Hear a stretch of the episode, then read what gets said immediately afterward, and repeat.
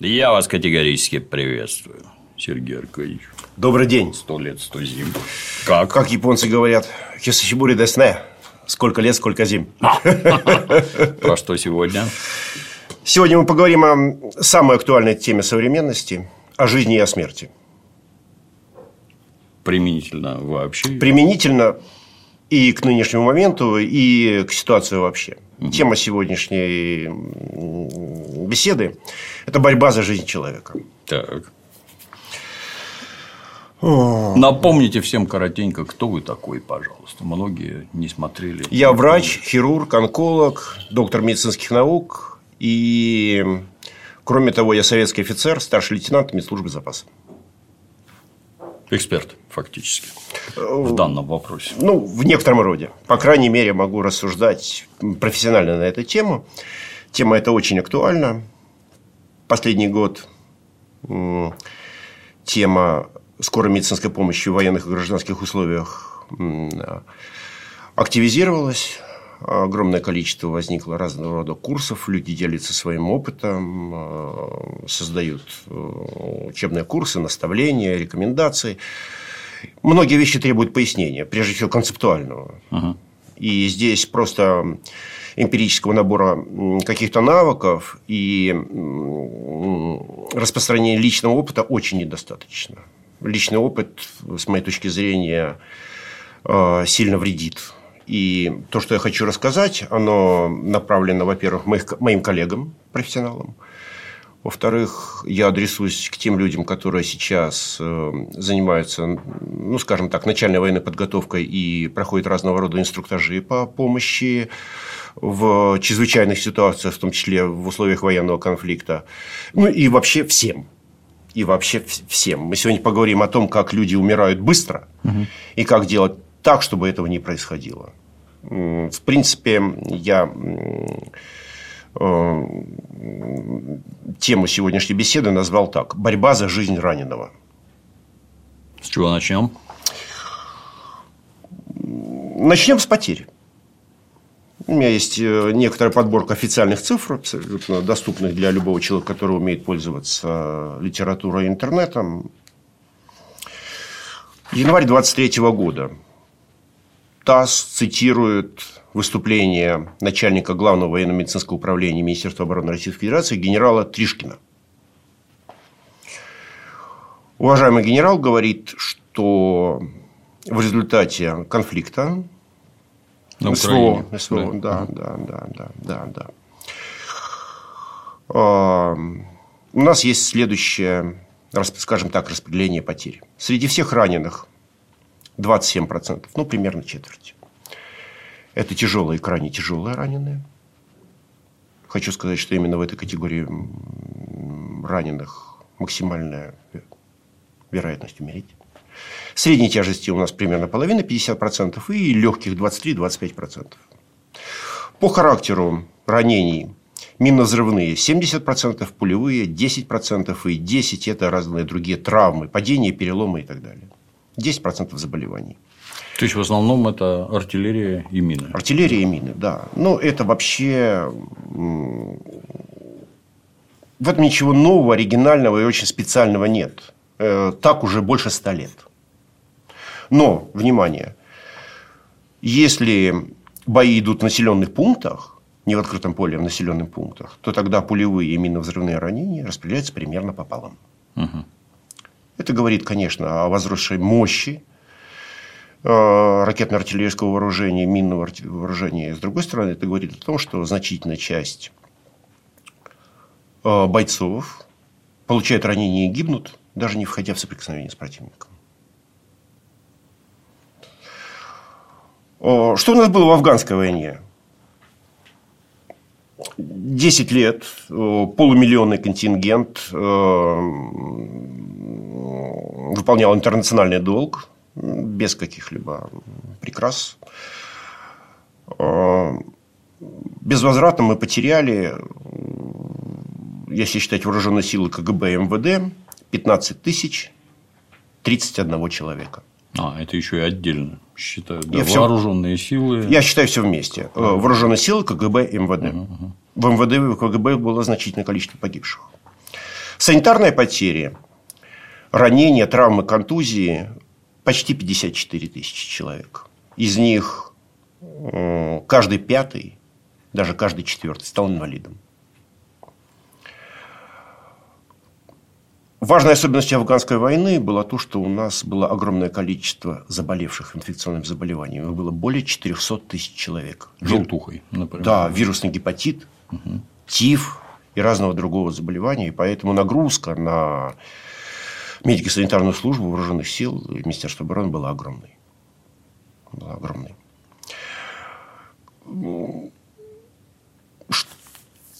Наши международные скажем так, противники, оппоненты наши, постоянно ведут конфликты и войны. Uh-huh. Вот. И мы хорошо знаем, что коалиция Соединенных Штатов и союзников вела 20-летнюю войну в Ираке и Афганистане с 2001 по 2021 год. И она накопила очень интересные данные по характеру потерь. Общие потери США, их военных союзников, а также ЧВК иностранных за 20 лет составили примерно 5 тысяч убитых. За 20 Ого. лет. 5 тысяч убитых. Вооруженных сил, только вооруженных сил США, ну, мы говорим вооруженные силы, у них же есть эм, разделение на 4 рода войск. Это армия, военно-морской флот, авиация и корпус морской пехоты. У них у всех разная юрисдикция. На самом деле их пять. У них еще береговая охрана. Это тоже отдельная юрисдикция, но она не участвовала. Так вот, вооруженные силы США, это они объединяются Министерством обороны США, они потеряли примерно половиной тысячи убитых и примерно 21 тысячу раненых. За 20 лет. Очень за, мало. За 20 лет, да. Все данные открыты. И американцы провели внимательнейший, подробный и детальный анализ своих потерь. Есть такая работа коллективом авторов под руководством профессора Истбридж, по фамилии Истбридж. Она называется Death on the Battlefield. Смерть на поле боя. Угу. 2001-2011. За 10 лет.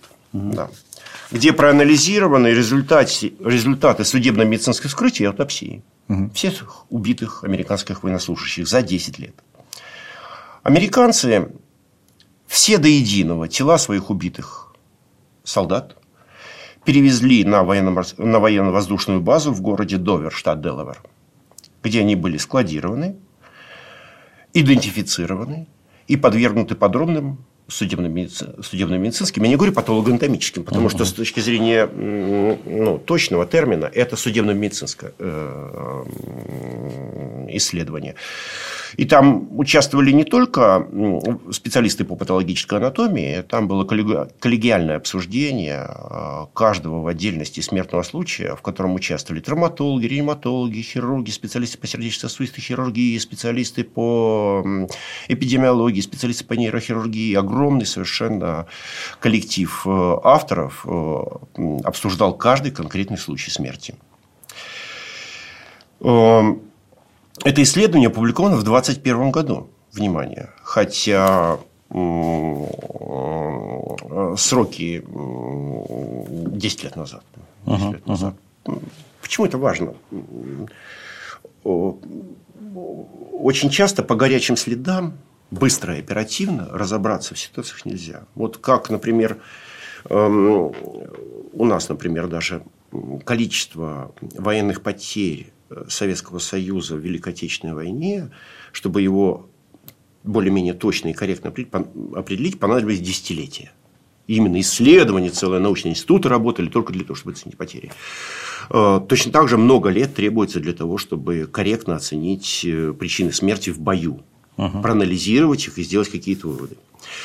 Вот эта работа Death on the Battlefield эм, под заголовок Implications for the Future Combat. Да, то есть применение к э, боям будущего, боям будущего. Она исключительно важна. Что обнаружили коллеги? Во-первых, характер ранений. Минно-взрывные, 74%, пулевые 22%, прочее 4%. Что такое прочее? Это ну, прежде всего падение. Упал с танка, да. Да, попал под гусеницу, Да. например, под колесо. Еще что-нибудь случилось. Сло- Сломал руку. Да. Подскользнулся в окопе. Упал с горы. Вот. Все смерти в бою были разделены на три основных класса. Мгновенные, 35%. То, что наступает в течение секунд или минут. Вот. Острые. Ну, речь не идет о характере предмета, речь идет о сроках. Да, острая необходимость, это значит очень актуальная, быстрая необходимость. Это смерти, которые наступают в течение нескольких часов. Вот. Их было чуть больше половины, 52%. И умерших после поступления в госпиталь 13%. То есть, подавляющее большинство погибает до э, завершения эвакуации в лечебное учреждение. Это очень важно. На, догос- на догоспитальном этапе умерли почти 90% человек. То есть, если военнослужащий попал в руки врачей, то... Шансы выжить на порядок повышаются. Именно на порядок, раз в 10. Да, я вам замечу. Как-то раз мы тут выпускали хорошую книжку про американского вертолетчика. Я буду вам. Да, называется «Трусливый ястреб» про вертолетчика. Там отдельно написано, что вот изъятие раненых с поля боя, мгновенная эвакуация в медицинские учреждения – это вот основа всего. Мы про это много поговорим. Но тут есть очень важные аспекты, и мы тоже их затронем. Тут это основа всего, но не все так просто. Забегая вперед, скажу, что просто так взять и отправить человека в госпиталь как посылку и вези недопустимо. Об этом специально поговорим. Теперь Среди всех смертельных ранений на поле боя или в процессе эвакуации уже задним числом, после того, когда патологоанатомы и судебные медики изучили весь характер повреждений, признано, что у трех четвертей изначальное повреждение потенциально несовместимо с жизнью. Авторы ввели такой термин. Они хотели ввести сначала термин предотвратимые и непредотвратимые, а, но потом написали, что это пришли к выводу, точнее, что так говорить нельзя, А, потому что если оперировать такими категориями, появляется некая степень участия медицинских сотруд- сотрудников, которые, а они говорят только о чистом механизме травмы. Поэтому совместимые и несовместимые жизни. 75% несовместимые жизни ни в коем образом. Вот. И 25% это потенциально переживаемое. То есть 25 есть шансы помочь у каждого четвертого среди всех погибших. Ну, то есть, грубо говоря, если разорвало пополам, то человек умер, а Совершенно если верно. конечность, Да, то да, совершенно верно. есть. Они даже перечислили эти пораж- э, э, несовместимые с жизнью э, повреждения.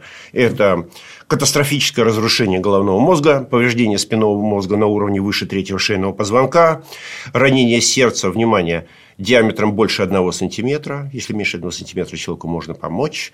Разрушение грудной аорты, разрушение легочных сосудов, отрыв печени, э, разрушение с раскрытием э, таза. Все.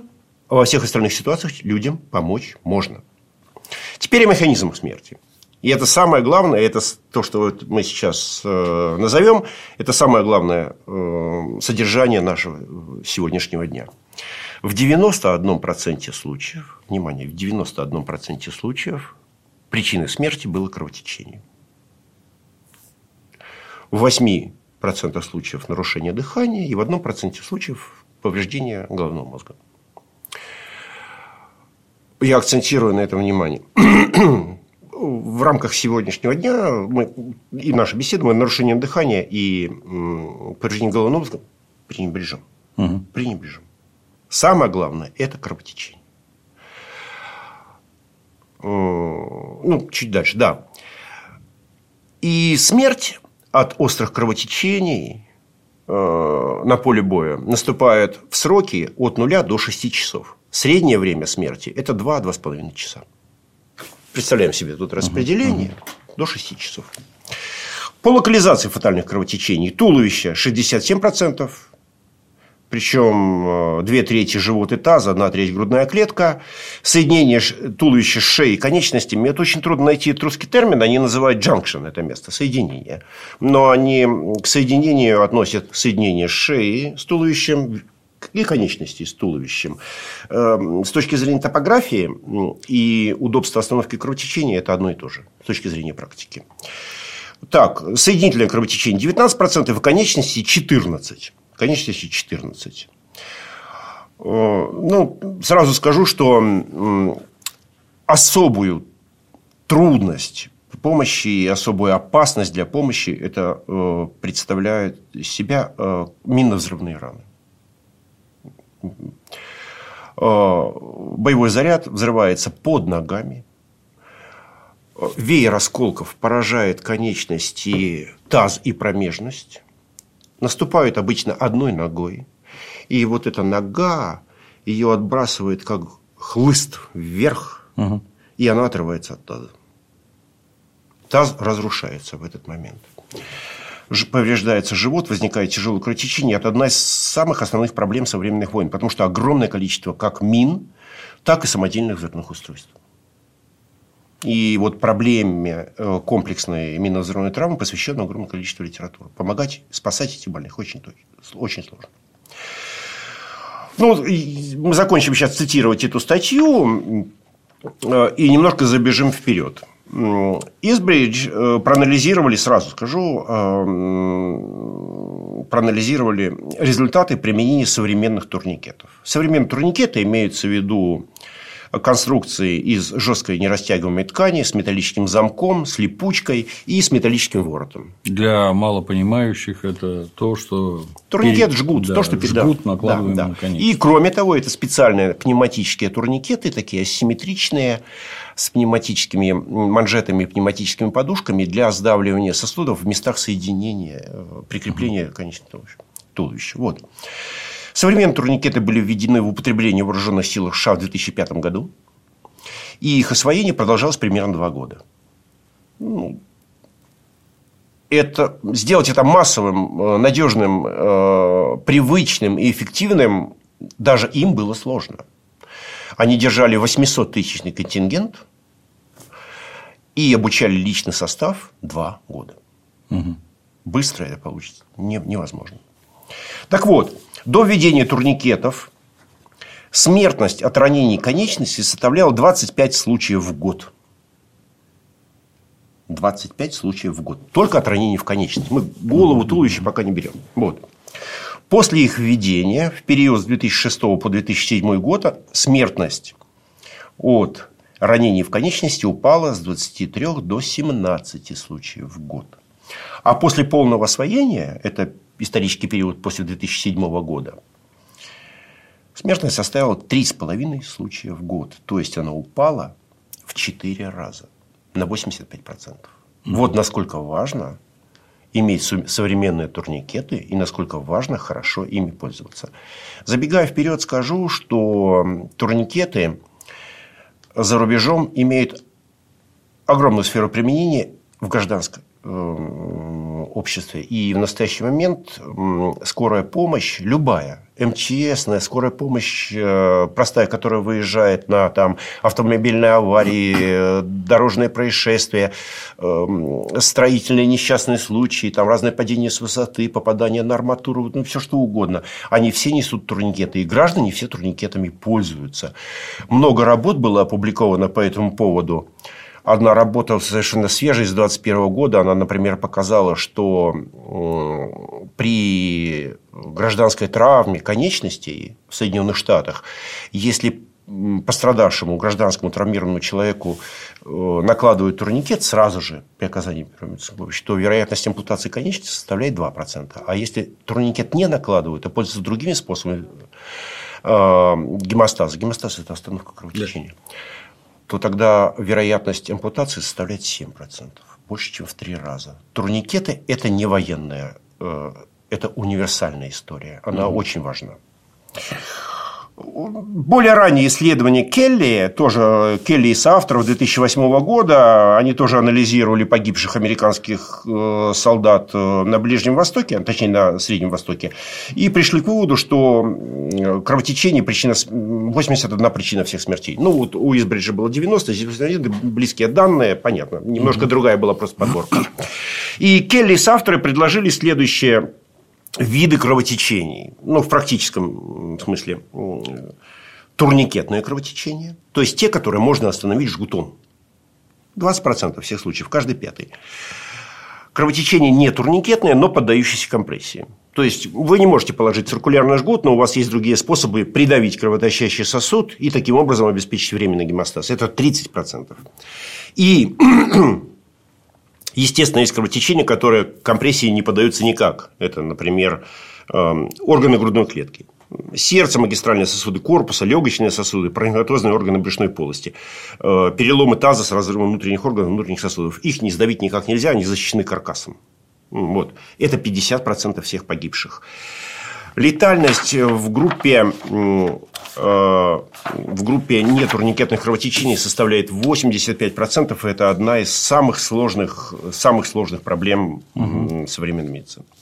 Ну вот, хочу сказать, что это очень важная таблица, что в любой травме, в военной и гражданской, любые повреждения э, опорного аппарата сопровождается тяжелым кровотечением. Вот э, э, таблица, которая есть во всех советских учебниках.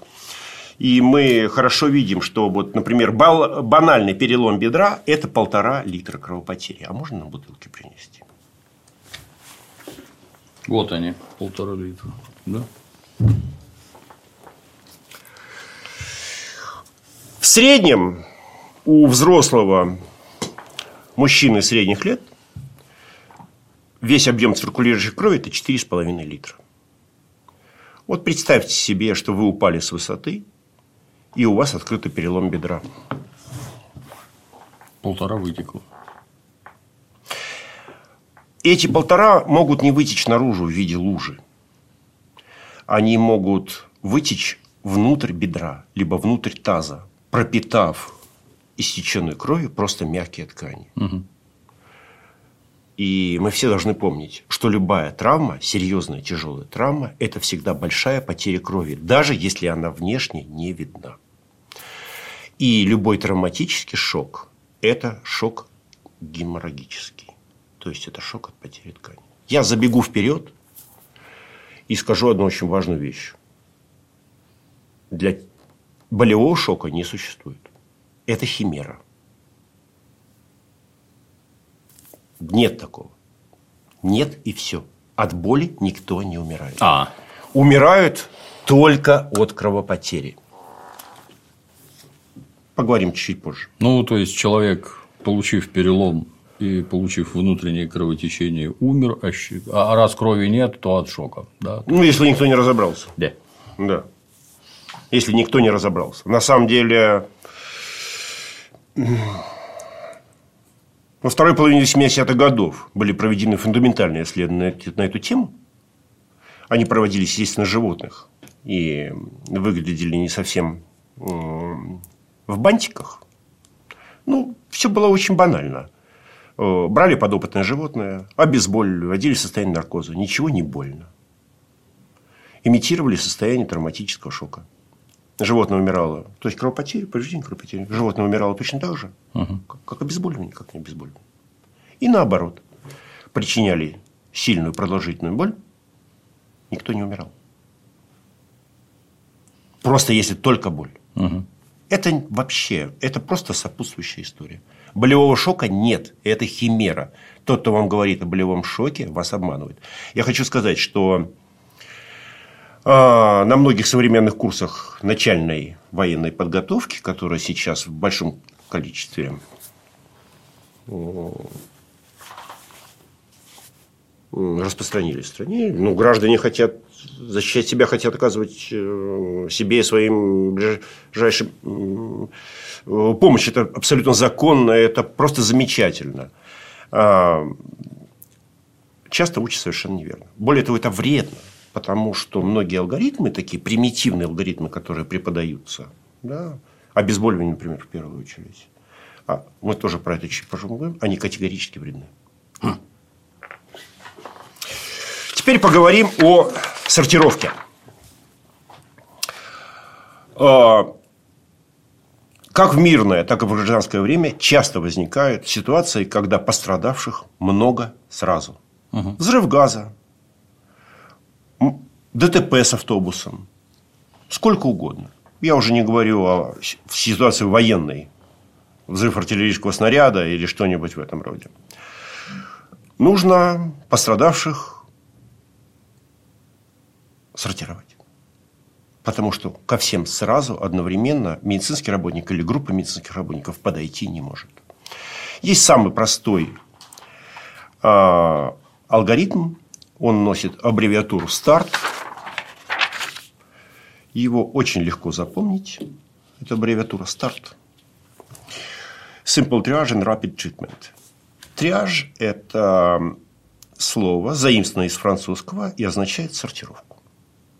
Это слово введено как военно-медицинская сортировка в лексикон еще Лореем во времена наполеоновских войн. Все пострадавшие делятся на четыре группы. Их, условно говоря, для простоты запоминания маркируют разными цветами. Черное – это умершие, либо те, которые умрут в ближайшее время. Красное – это тяжело раненые. Желтое – это средней степени раненые. И зеленое – это легко раненые. Для самого простого алгоритма нужно запомнить следующее. Легкораненые ходят. Сами. Сами. И сами могут оказать себе помощь. Совершенно верно. Средней степени раненые, они могут не ходить, но они выполняют команды и могут шевелить конечностями. Вот ты бежишь, один стоит, встает, другой лежит. Тому, которому ты лежишь, ты окликаешь и говоришь, как дела? Пошевели рукой. Он говорит, да все нормально, только ноги не ходят. Это уже желтый. Mm. А тот, кто не шевелится и не выполняет команды, это красный. Нужно подбежать и выяснить, дышит он либо не дышит. Если он не дышит, он погиб. Если он дышит, значит, он попадает в категорию красных. Кому оказывать первую помощь? Легко раненым, среднераненым, тяжело раненым. Естественно, красным. Потому что у них Э, срок эффективной помощи идет на минуты. У среднераненых до 45 минут часа, а легко раненые могут без медицинской помощи пережить несколько часов. И это очень важно. Поэтому любой человек, который оказался рядом и который собирается оказывать медицинскую помощь. Может быть, это подготовленный медицинский работник, э, вполне там, ну, в случае, например, э, вооруженных сил, может быть, это взводный медицинский работник или там военно-полевой врач. Он должен быть в первую очередь, это я сейчас подчеркну, в первую очередь подготовлен и заострен на помощь оказания самым тяжелым. Угу. Самым тяжелым, не самым легким. И то, что он несет с собой, то, что, к чему он готовится, это не для того, чтобы мазать синяки и ушибы и давать таблетки от поноса. Это третье, четвертое, десятистепенное занятие. Прежде всего, он должен быть готов оказать внимание тем, кто умрет без помощи в течение часа. И это очень большая проблема. Существовало исторически три модели оказания первой помощи. Понятно, что любого раненого в поле или где-то его нужно эвакуировать. А, э, довольно-таки старая модель заключалась в том, чтобы врача с условиями квалифицированной медицинской помощи максимально подвинуть на передовую, максимально подвинуть человеку, который пострадал. Эм, эта история называется «Stay and Ply».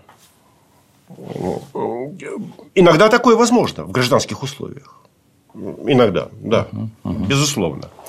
Другая модель – это максимально быстрая эвакуация. Хватаем человека, невзирая ни на что, не обращая ни на, какие внимания, ни на что внимания, как можно быстрее грузим его в какой-то транспорт и бегом бежим в больницу. Scoop and run называется такая концепция. Это эвакуация практически без медицинской помощи. Ну, вот забег зна... глядя на то, что сейчас происходит у нас там на юго-западе, я хочу сказать, что в подавляющем большинстве случаев, к сожалению, э, происходит именно так. Буквально в повалку людей в КАМАЗ. Ну, хоть так. это очень плохая история. Согласен. Это очень плохая история. Потому что оптимальный вариант – это run and play. Ну, Это означает, это означает, это означает то, что процесс эвакуации должен сопровождаться постоянным оказанием интенсивной медицинской помощи. Вот этого разрыва не должно быть. Э, Не может медицинский работник отправить человека, повторю, как посылку и забыть про него. Доедет он, не доедет, там, что там произойдет. Этого нельзя, потому что 50% гибнет в процессе эвакуации. И именно в процессе эвакуации. Потом говорят, а вот их там растрясло в автомобиле, а вот они замерзли, а вот водитель доехал никуда. Нет. Они умерли от прогрессирующего травматического геморрагического шока, и в этот момент им никто не оказывал помощь. ну, грубо говоря, если дело происходит на передовой, то сам вопрос эвакуации крайне сложен. Если стреляют, то крайне сложен. Это, это проблема настолько тяжелая и болезненная, что я когда думаю об этом, мне аж нехорошо.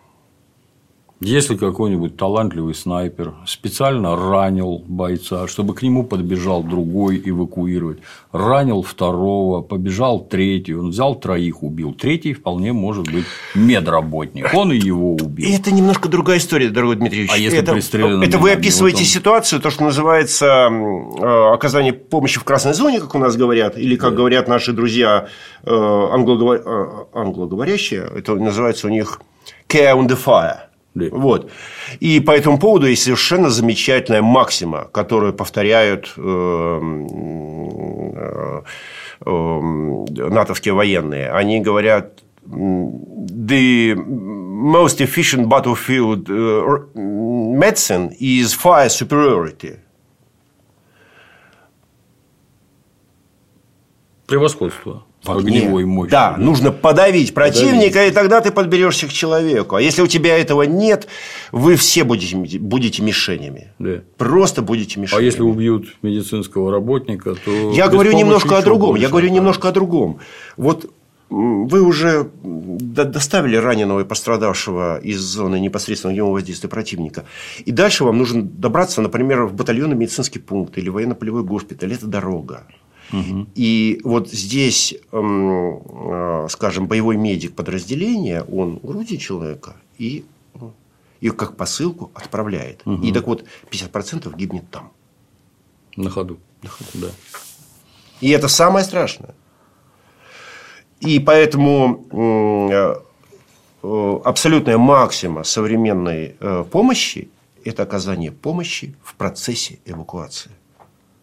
Вот это очень важно. Как это организовать? Это нужно Поговорим, поговорим, поговорим. спецтранспорт, специальный Да. личный состав. Ну, я сразу скажу, что э, эффективно организовать эвакуацию можно только если транспорт эвакуации, он относительно э, безопасно может перемещаться под огнем противника. Даже теряюсь, что это такое, что это. А, Танки специальные. Ну, в Ираке и в Афганистане американцы наладили э, высокоэффективную вертолетную эвакуацию. Они опробовали ее во Вьетнаме, но это не было так хорошо, как у них. А У них были тяжелые бронированные вертолеты Чинук, огромные. Э, В каждом вертолете был э, врач, анестезиолог-реаниматолог. Внимание, анестезиолог-реаниматолог. Не фельдшер. Н- Это нет. важно. Дальше. Два фельдшера, они их называют парамедиками. Два фельдшера. Одна сестра и четыре экипированных бойца. Представьте себе четырех морских пехотинцев с ручными пулеметами. А Чинук – это огромный вертолет. По сути, это летающая палата интенсивной терапии противошоковая операционная.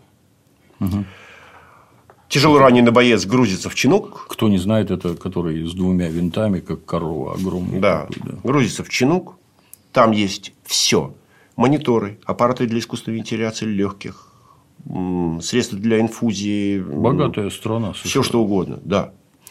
А, В Афганистане, сейчас я даже вспомню цифры, у них министр обороны поставил задачу эвакуировать на путем вертолетной... э, Эта система называлась у них Меде- Медевак, Медевак, если я правильно помню. Э, Эвакуировать раненых в течение часа. 60 минут был поставлен, поставлен такой, как это называется у нас? Зазор. Не знаю. Предел. Да. Да, предел, да. Вот. Вначале они учились, и им первые годы удавалось только 25% тяжелораненых эвакуировать в течение, в течение часа. Но потом, когда опыт пришел, они научились, они 75% уже эвакуировали в течение, в течение часа. У них благодаря только э, эвакуации летальность упала. Вот такой эффективный эвакуация в два раза. Ого. Это, это, но, э, но если у противника есть преимущество в артиллерийском огне, в ПВО, если у противника много ПЗРК, если у противника летает авиация, все эти вертолеты будут просто мишенями, они будут гореть вместе да, со своим да, личным да. составом, что, к сожалению, регулярно происходит. Ну ладно. А, для оказания медицинской помощи тяжелым пострадавшим существует большое количество гражданских алгоритмов, и большое количество таких мнемонических э, аббревиатур, многие десятилетия. Э, самое такое распространенное, лет 50, наверное, во всех учебниках есть это. Как оказывать помощь там A, B, C, D, разные вкладывалось. Нас учили A – это airways, то есть дыхательные пути, B – breathing, э, дыхание, C – circulation, кровообращение, D – drugs, э, то есть лекарства, э, и examination, то есть еще раз осмотрите все. Ну,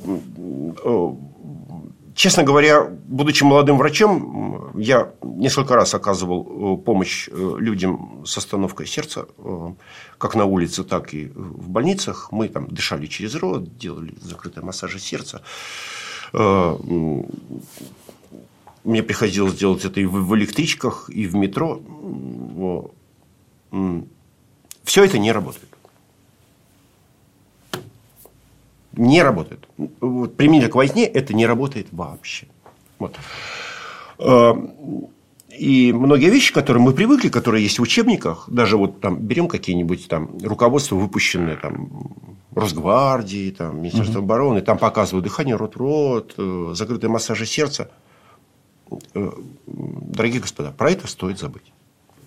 И, кстати, в международных руководствах никаких дыханий рот-рот, никаких закрытых массажей сердца нет к сожалению, в условиях массового поступления пострадавших, либо раненых, делают следующее. Если у человека нет дыхания, его поворачивают на бок, пытаются выдвинуть челюсть, очистить дыхательные пути и делать ему два вдоха. Если он после этого не задышал, его просто оставляют. Угу. Все. Удивительно. Никто не учит делать закрытый массаж сердца, никто не учит делать искусственное дыхание – только обеспечить проходимость верхних дыхательных путей. Мы чуть позже об этом ну, поговорим. А, наши такие доморощенные колхозные курсы первой медицинской помощи придумали алгоритм с, непри... с неприличным названием «жопа», жгут, обезболивание, повязка, автомобиль. А, это ужасно. Это просто ужасно. Это э, оказание медицинской помощи на отшибись. Угу. Ну, хоть что-то могу сделать. Но, к сожалению. Вот, вот это. Да, да. Причем самое ужасное, что обезболивание поставили вторым. Сразу скажу, что в... Сейчас я найду эту ключевую работу. Да. Вот это наставление по тактической медицинской помощи на поле боя, то есть. Угу. Это наставление выпускается Объединенным травматологическим управлением Министерства обороны Соединенных Штатов. Оно обновляется раз в несколько лет. Имеет огромный коллектив авторов, порядка 60 специалистов, профи. Утверждается Министерством здравоохранения. Так вот, здесь из 16 основных пунктов последовательности оказания первой медицинской помощи обезволивание стоит на десятом. Внимание, на десятом. Интересно. И при этом э, крайне ограничено и производится с большой осторожностью. Это очень легко понять, почему. У большинства раненых есть закрытая черепно-мозговая травма.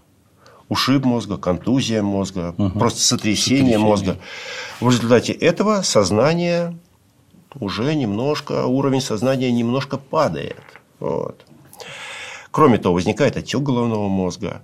Если вы человеку, грубо говоря, сходу добавите любой наркотик, вы усугубите падение уровня сознания, а что самое главное, в условиях кровопотери, низкого объема крови, низкой оксигенации вы подавите дыхательные центры. Mm. И огромное количество людей, которые могли бы жить, они просто от безрассудного введения обезболивающих, в особенности наркотиков, либо перестают дышать, либо захлебываются в ротных массах. Однако.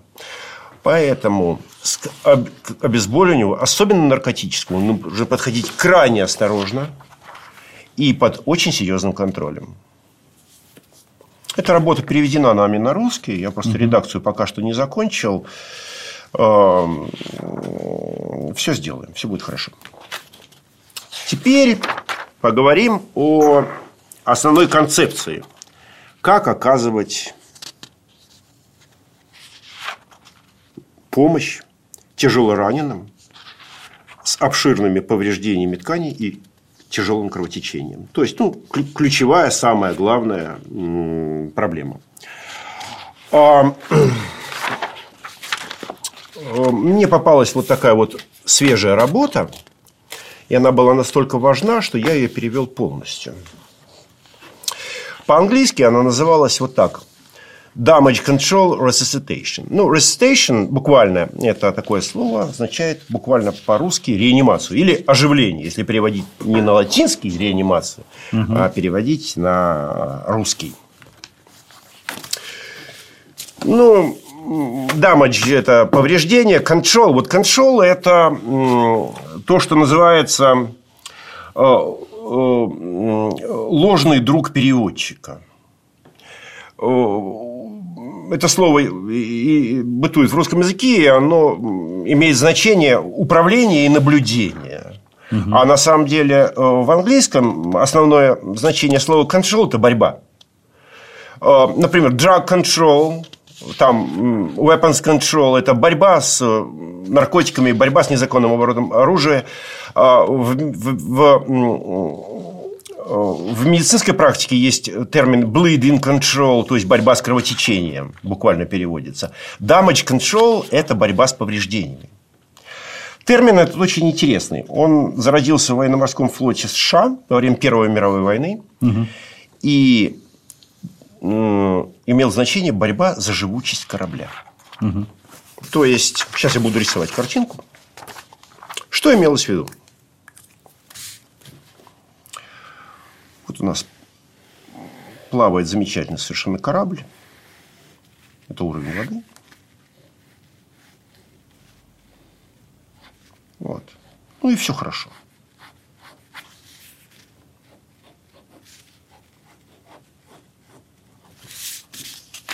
Корабль. Угу. В него попала торпеда. Это же отсеки у нас есть какие-то. Да?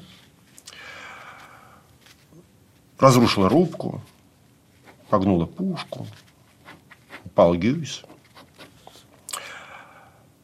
Чем должна заниматься команда? Борьбой за живучесть. За живучесть корабля. Yeah. Это damage control. То есть, нам нужно добиться такой ситуации, чтобы корабль не утонул полностью. Пускай она сядет на полтора метра.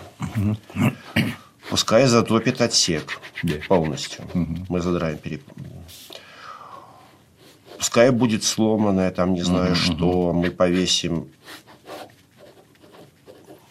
Нас не интересует, ведет пушка огонь или не ведет. Нас, не интересует. У нас может не быть хода. Но корабль должен остаться на плаву. В этой ситуации он пригоден для буксировки, скажем. После этого он придет в порт назначения, и мы все починим. Поэтому я вот это словосочетание damage control resuscitation в своем переводе перевел как борьба за жизнь раненого. Буквальный перевод. Они так и говорят. Survivability, когда поясняют это. Damage control – это борьба за жизнь, за выживаемость. Mm-hmm. Resuscitation – это оживление, реанимация. Самый адекватный, я, конечно, вы меня поправите, вы известный, очень уважаемый переводчик. Вот. Ну, оно... понимаете, что прямые переводы не работают. Отказать, да. А? Отказать. Никаких да. прямых переводов. Контроль – это у нас всегда контрольное. Это наблюдение. Проверка, тем, наблюдение, управление. Это плохо. Управления у нас нет да. вообще. У них это управление в первую очередь. Но переводить это как damage control. Управление повреждениями это безумие. Ну, даже этимологически. Вот, control происходит от латинского контра э, против и ротары э, вращать. Тут я не знаю. Я просто интересовался. Да. да, просто в этимологическом словаре.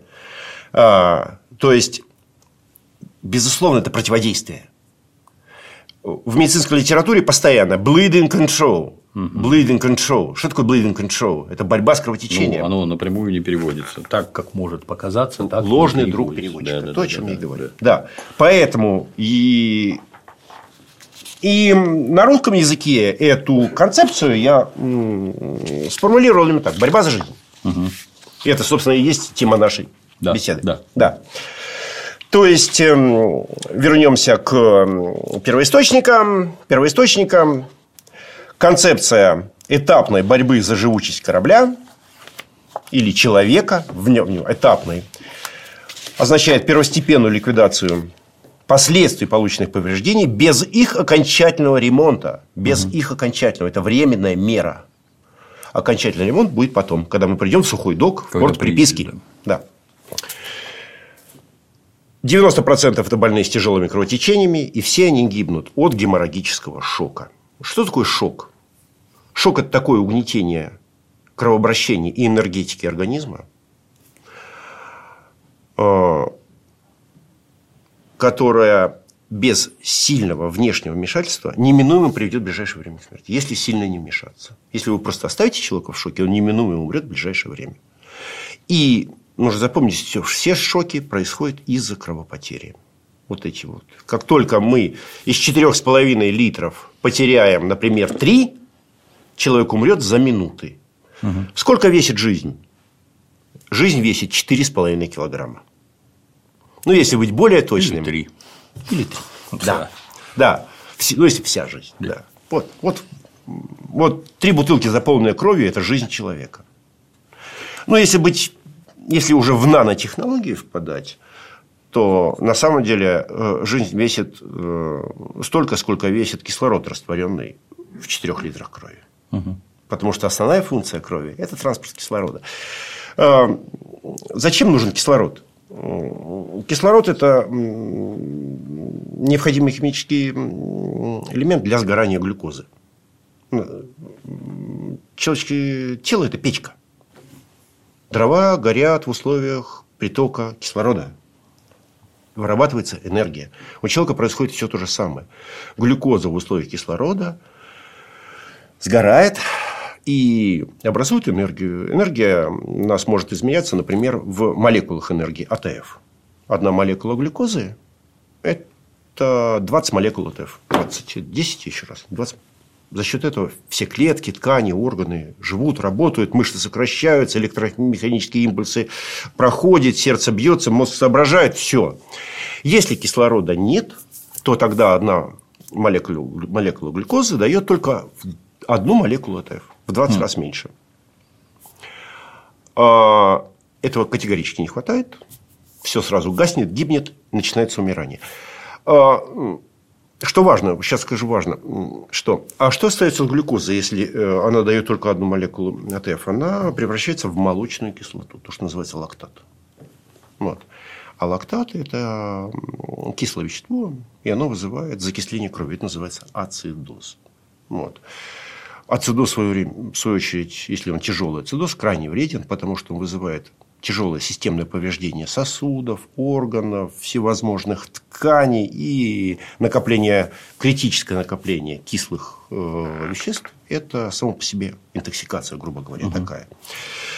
Э, сейчас, где моя картинка? Вот она. Выработана смертельная триада травмы чему приводит это современное, настоящее современное представление? Кровотечение, тяжелое кровотечение в ближайшие несколько минут, ну, скажем так, за час, приводит к тому, что, во-первых, накапливается большое количество молочной кислоты и разных других кислых веществ, поэтому возникает тяжелый ацидоз. Угу. Все становится кислое. Во-вторых, тело мгновенно остывает. Это очень легко понять. Крови мало, кровь переносит тепло. Крови мало, тепла нет. Во-вторых, мышцы прекращают сокращаться. А, основной источник теплопродукции в теле – это сокращение мышц. Например, сердце. Скелетная мускулатура. А. Прежде всего, скелетная мускулатура. Крови нет, возникает атониз э, мускулатуры, человек тут же начинает замерзать. Ниже 36 падает температура. Замерзание очень плохо, потому что начинают разрушаться клетки крови и нарушается свертываемость крови. Все вместе это приводит к тому, что в ближайшее минуты либо часы возникает нарушение свертываемости крови. Мало того, что человек потерял много крови, у него кровь прекращает сворачиваться, становится жидкая, и все защитные свойства, которые у нас э, природой, Богом даны для того, чтобы сопротивляться травме, они теряются. Угу. И вот это состояние, вот этот порочный цикл коагулопатии, гипотермии и ацидоза, он необратим. Он спиралью закручивает человека, и он проваливается в пропасть смерти.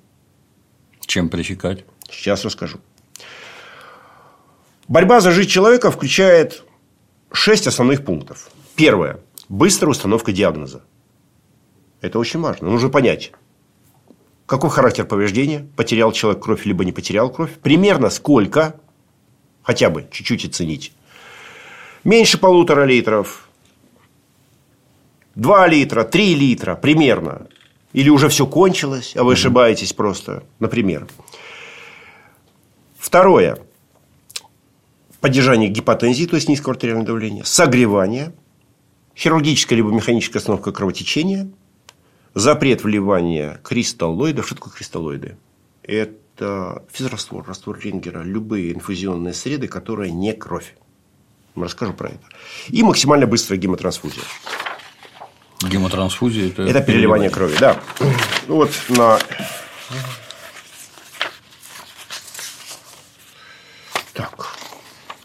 прошу прощения. Где-то у меня была такая замечательная здесь схемка, специально для вас приготовленная. Схемка. Это все потом можно будет показать, я думаю, в качестве... А, да, здесь, в качестве слайда коллегам. Вот основная схема борьбы за жизнь человека. Все шесть параметров, которые я угу. перечислил, здесь указаны. Концепция борьбы за жизнь раненого ультимативна, то есть мега обязательная, требует одновременной хирургической остановки кровотечения и одновременных реанимационных мероприятий. Угу. Как можно быстрее, и комплекс этих мер не должен прекращаться до тех пор, пока вы не уверены в безопасности жизни вашего пациента. Поговорим о быстром давлении, э, о быстром диагнозе. Если у вас нет ничего под руками, вообще ничего, как можно понять, находится человек в состоянии шока или нет? На самом деле это несложно. Первое. Нужно оценить уровень сознания. Если оно хоть чуть-чуть приглушено, значит высока вероятность уже развивающегося шока. Хотя это может быть обманчиво. У человека может быть просто сотрясение головного мозга, а кровотечения может не быть. Угу. Второе. Нужно пощупать пульс на лучевой артерии. Здесь четкий совершенно критерий. Если давление систолическое выше 75, ну, как мы меряем давление. Нормально у нас 120 на 80. Нас в детстве учили. Ну, вот. Да. Так вот, если вот то, которое 120, оно 75, например, и ниже, да. то пульса на лучевой артерии нет. Сюда просто не добивает. Пощупайте. Нет пульса, вы с уверенностью можете. А здесь есть, например, на сонной. На сонной всегда есть, если человек вообще жив. Но с уверенностью можете сказать, что у человека тяжелая гипотензия. И третий очень хороший, простой Тест – это тест ногтевой либо фаланг пальцев. Если прижать вот так вот ногтевую фалангу и отпустить, здесь появляется белое пятнышко, которое должно восстановить свой нормальный розовый цвет в течение трех секунд. Если оно не восстанавливает трех секунд, значит в пальцах нет крови.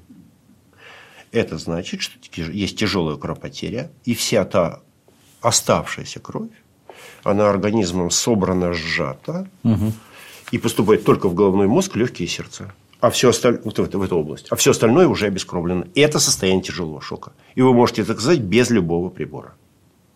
Если вы медицинский сотрудник, и у вас есть собранная медицинская сумка, либо медицинский рюкзак, вы можете померить давление. Вы обязаны померить давление. Снижение давления меньше 100 – признак тяжелой кровопотери.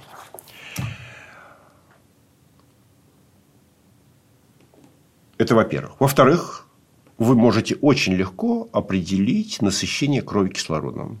Ну, многие думают, что... Ну, сатурация это называется. Угу. Многие думают, что сатурация – это громоздкие приборы, тяжелые, по 10-15 килограмм, которые стоят в реанимациях. На самом деле, все совершенно не так. Вот, граждан... вот, вот гражданская индустрия – это наше все, гражданская индустрия. Вот спортсмены давным-давно придумали эти пульсоксиметры для всяких Э, марафонцев, альпинистов, э, байдарочников, пловцов, вот этих вот. И э, сейчас пульсоксиметры – это фитнес-браслеты вот такой же величины, которые легонькие, весят 50 грамм, надеваются на запястье, и на веревочке здесь э, просто такой вот зажимчик на ногтевую, э, на ноготь, фалангу. И поэтому любой медицинский сотрудник, э, который, например, отправился в зону боевых действий или оказывает где-то там помощи, у него все в одной сумке, он очень, очень легко этот портативный пульсоксиметр может взять с собой, в любой карман его может положить. Так вот, если сатурация кислорода в крови ниже 75%, должно быть 100, ну или близко к 100, выше 90, то значит, значит, у человека, скорее всего, шок. Во время пандемии у всех да, на палец. Да, чик, да, да, да. Все уже научились. Но придумали это спортсмены. Ага. Вот. Спортсмены придумали еще одну офигительную вещь. Они придумали определять уровень лактата в крови. Вот мы говорили, что если нет кислорода, угу. то тогда глюкоза распадается до лактата. Уровень лактата в крови – это очень хороший критерий ацидоза, то есть закреп закисления крови. В норме э, лактат у человека с, ну, с хорошим дыханием, с хорошим гемоглобином должен быть 2 миллимоля на литр. 2. Двойка – это нормально. Если его человека заставить выполнять очень тяжелую физическую работу, ну, например, э, он проведет 30-минутную тяжелоатлетическую тренировку на помосте – интенсивную, с малыми периодами отдыха, будет угу. делать там рывок, толчок, швунг, приседания, вот, короткое. И после этого сразу же мы померить лактат в крови, он будет 5. Понятно почему. Он расходовал очень много энергии, он выбросил очень много глюкозы в кровоток, ему не хватило кислорода в этот момент. Ну, спортсмены так говорят, ну, вот молочная кислота, мышцы болят, закислилась да, да, да. там, да, ну, это такая, ну, будет 5. Но если человек здоров, у него уровень лактата через 50-60 минут придет в норму. Если мышцы болят на следующий день, лактат здесь ни при чем. Это совершенно другое заблуждение такое распространенное. Так вот, э, раненый боец, который получил э, травму, ранение в условиях тяжелой боевой работы, он похож на вот этого спортсмена, который выполняет тяжелую физическую работу. И поэтому у него уровень лактата, если определять ему э, в момент э, первичного обследования при первой помощи, он может быть очень высоким. Ну, кстати, определить лактат тоже очень просто. Сейчас продаются такие шприцы, как, как диабетики определяют себе э, уровень глюкозы крови накалывает и э, на мониторе... Глюкометр. Да, глюкометр, да, совершенно верно. Вот это точно так же доступно любому абсолютно, и никаких проблем взять это в карман и понести с собой. Вообще, не обеспеченный, не вооруженный ничем э, медицинский работник – это просто, как это сказать, человек, который всем мешает. Это просто переносчик тел. Вот я так, так угу. сказал. Как солдат, который э, не вооружен. Ну, толку от тебя. Нужно вооружаться.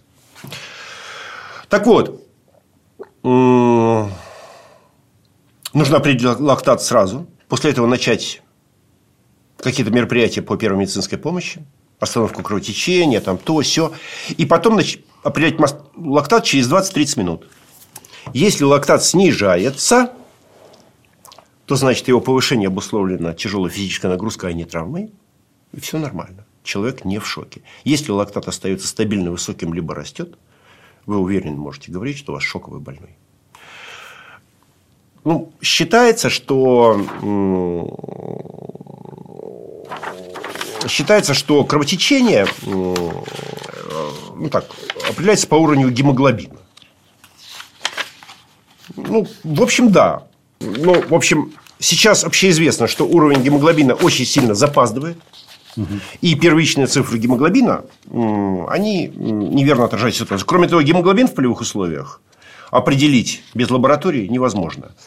В полевых условиях для медицинского работника, который первым оказался на месте ранения и оказывает первую помощь, у него остается следующее. Ногтевой тест, радиальный пульс, померить давление, определить сатурацию крови, определить лактат. Пять тестов. И этого вполне достаточно для того, чтобы уже иметь представление о диагнозе. Угу.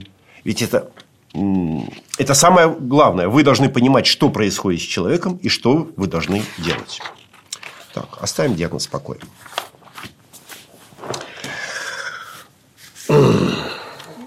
Следующее важное состояние – пониженное давление, гипотензия. Это понятно, что если человек потерял кровь, у него снижается артериальное давление. Угу.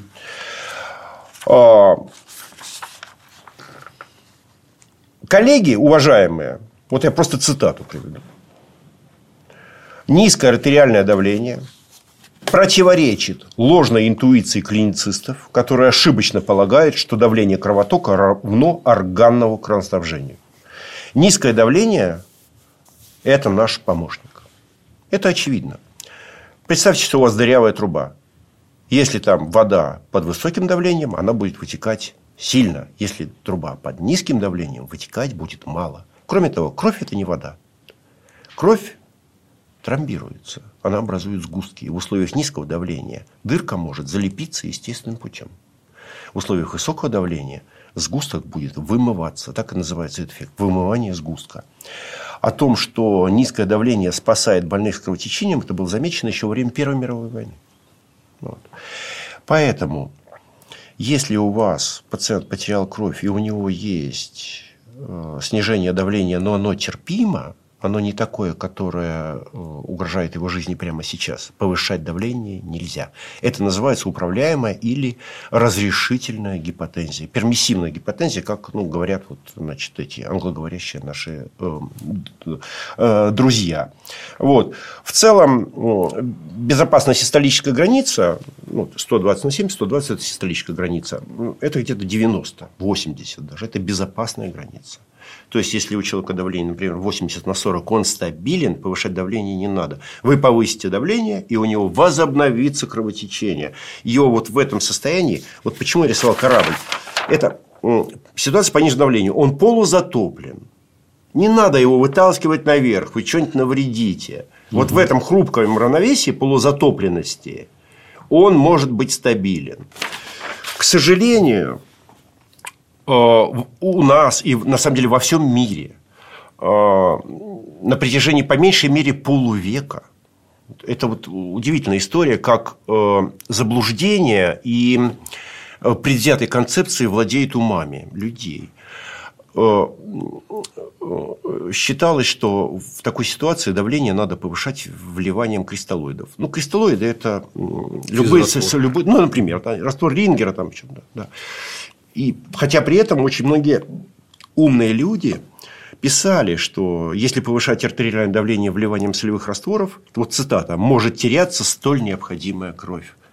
Вы повышаете давление, вы размываете сгустки, вы размываете факторы свертываемости, угу. и вы только ухудшаете историю. Необычный подход. Не слышал про такое. Так, теперь мы чуть-чуть вернемся к интенсивной попозже, но пока поговорим о хирургическом гомостазе. Медицинский работник должен установить хотя бы примерно источник кровотечения. Человек большой. Угу. Поэтому внимательный осмотр, очень внимательный осмотр. Нужно обращать внимание на, во-первых, характер полученного ранения, куда прилетело. Нужно хорошо знать анатомию. Что там рядом есть. Это очень важно. Вот куда-то прилетело, и я вот например, могу четко сказать, здесь, скорее всего, бедренная артерия, бедренная вена. Рядом прилетело, я могу с уверенностью сказать, вероятность повреждения бедренной артерии, бедренной вены низка. Понятно, да? То есть, представление должно быть об анатомии. Явные признаки кровотечения. наружное истечение крови, пальпируемая гематома, отек, явное обескровливание конечностей и косвенные признаки. Общая клиническая картина, близость ранения к крупным сосудам и характер ранения. А, инструментальные исследования э, доступны в поле? Доступны. Пульсоксиметр, прежде всего, и Доплер. Доплер – это ультразвук. Угу. Современные, э, они позволяют визуализировать сосуды и увидеть кровоток. Угу. Современный Доплер – это приборчик размером с мужскую бритву электромеханическую, а изображение на экран айфона выводится. Нам говорят, что айфоны нельзя. Без смартфонов нет войны. Нынешней уже нет, да. Там все. Вообще нет. Я уж не говорю про там баллистические таблицы, карты погоды и метеоусловий, но медицинский работник без смартфона бессилен. Бессилен. Э, хирургическая остановка. Про жгуты мы уже говорили, это исключительно важно. Э, специальные пневматические бандажи для мест соединения конечной с туловищем, которые надуваются, передавливают. Великолепный э, бандаж израильтянка вот, с рогами такими и восьмиобразными повязками. Угу. Ну, вот цифры. Современный жгут создает давление 180 миллиметров ртутного столба. То есть, он передавит любую гипертензию. Ну, хотя гипертензии не может быть в состоянии кровопотери. Эластичный бинт, обычный спортивный, это 80 миллиметров ртутного столба, а обычный бинт всего 30. Угу. Только жгуты. Только жгуты. А, хирургическая операция на втором этапе в военно-полевом госпитале. Крупные разрывы сосудов, большие диастазы. Диастазы, то есть дефекты. Общераспространенная мировая практика – временное шунтирование. Это, конечно, в это трудно поверить, но это выглядит это так. Рисую крупно, с увеличением, скажем, 12-кратным. Вот сосуд, угу. пересеченный, пересеченные концы. Угу. Здесь пролетела угу. бедренная артерия. Здесь вот такой вот диастаз. Отсюда течет и отсюда течет. Что делают? Берут тонкую трубку от капельницы, поверьте, пластиковую, силиконовую, полихлорвиниловую, обрезают ее. Вот так вот вставляют. Здесь завязывают угу. ничем, здесь завязывают ничем. Вот без шуток, пластиковую трубку. А, в бедренную артерию, в подвздошной артерии, в сонной артерии даже. Временно шунтирование банальной тонкой трубкой от капельницы терпит 12 часов. Ого. За это время человека можно довести, скажем, с передовой до Воронежа, если не дальше. И после этого в условиях многопрофильного серьезного клинического центра обследовать его и выполнить окончательную пластику сосудов. Все хирурги должны это учиться. У нас есть большая проблема. Э, хирурги, расположенные в операционных на передовой, как правило, обладают низкой квалификацией в сердечно-сосудистой хирургии. Это самая востребованная Почему? квалификация. А потому что нужно готовить специ... специалистов. Либо э, э, целый штат сердечно-сосудистых хирургов для этого держать, либо общих хирургов военно-полевых готовить по... Это причем не только у нас, это во всем мире так самая, самая опасная жизнеугрожающая востребованная травма, ну, соответственно, вид хирургической помощи, это сосудистая хирургия. Из сосуда все вытекает. Вся проблема в кровотечении. Вся проблема в кровотечении и геморрагическом шоке. Так, дальше. Согревание. Исключительно важно. Любой больной, как бы вы хорошо его не лечили, если раненый, если он переохладится, он безусловно, умрет. Потому что переохлаждение приводит к тому, что кровь прекращает сворачиваться. Нарушение гипокоагуляции наступает очень быстро. Угу, угу. Человека нужно кутать во все, что только можно. В спальные мешки, одеяла, ватники, толстые куртки. Особо нужно накрывать голову, потому что огромная теплоотдача идет именно через голову. И он нужно накрывать капюшонами. Вот ноги, ноги даже, пускай ступни будут босые, хрен бы с ними, голову нужно укутать. Нужны Э, термические грелки, каталитические грелки. Э, это очень важно. Такие зеркальные одеяла. Такая да, спасательное одеяло называется. Да, да, да, да. Спасательное одеяло, но поверх спасательного одеяла человека нужно кутать в ватное одеяло. В толстое ватное одеяло. А еще в подмышки и в паха засовывать ему э, грелки. теплые грелки, либо каталитические грелки. Это исключительно важно. Капать нужно только согретые растворы. Есть специальные термосы для согревания растворов холодные, нельзя ни в коем случае, их нагревают до 38 градусов, потом капают. Только теплые. Так, ну и важнейшая история, которая очень трудно воспринимается даже моими коллегами. Называется «Запрет на переливание кристаллоидов». Во всех учебниках на протяжении полувека написано, что при кровопотере первая линия терапии – это вливание крахмалов и кристаллоидов. Это вот та самая ложная интуиция клиницистов, которые считают, что самое главное поднять давление, угу. просто сам факт поднять давление. Угу. Вот. И мы уже оказали помощь. Это называется первая линия. То, что мы будем делать первым, первая угу, линия. Угу. Это порочная и крайне опасная практика. Кристаллоиды поддерживают ацидоз, закисление, размывают факторы свертываемости крови и стимулируют воспаление. Ущербность инфузии при травме очень хорошо документирована. Каждый пакет воды, грубо говоря, снижает гемоглобин на 15 грамм на литр. В 2014 году вот этот самый комитет угу.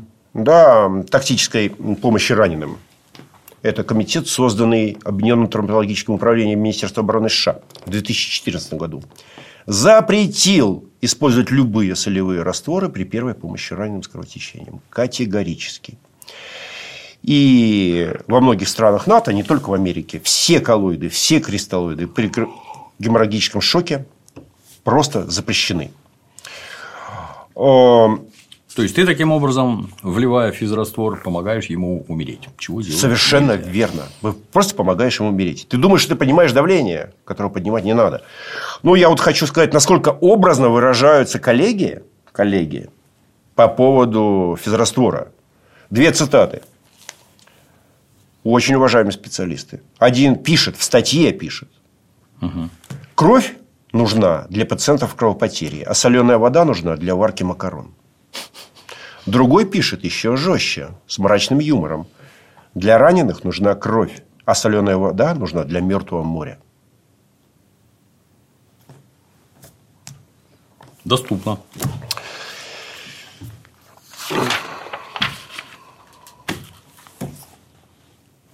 Препаратом первой линии у больных с геморрагическим шоком в результате тяжелых явлений является кровь и ее продукты.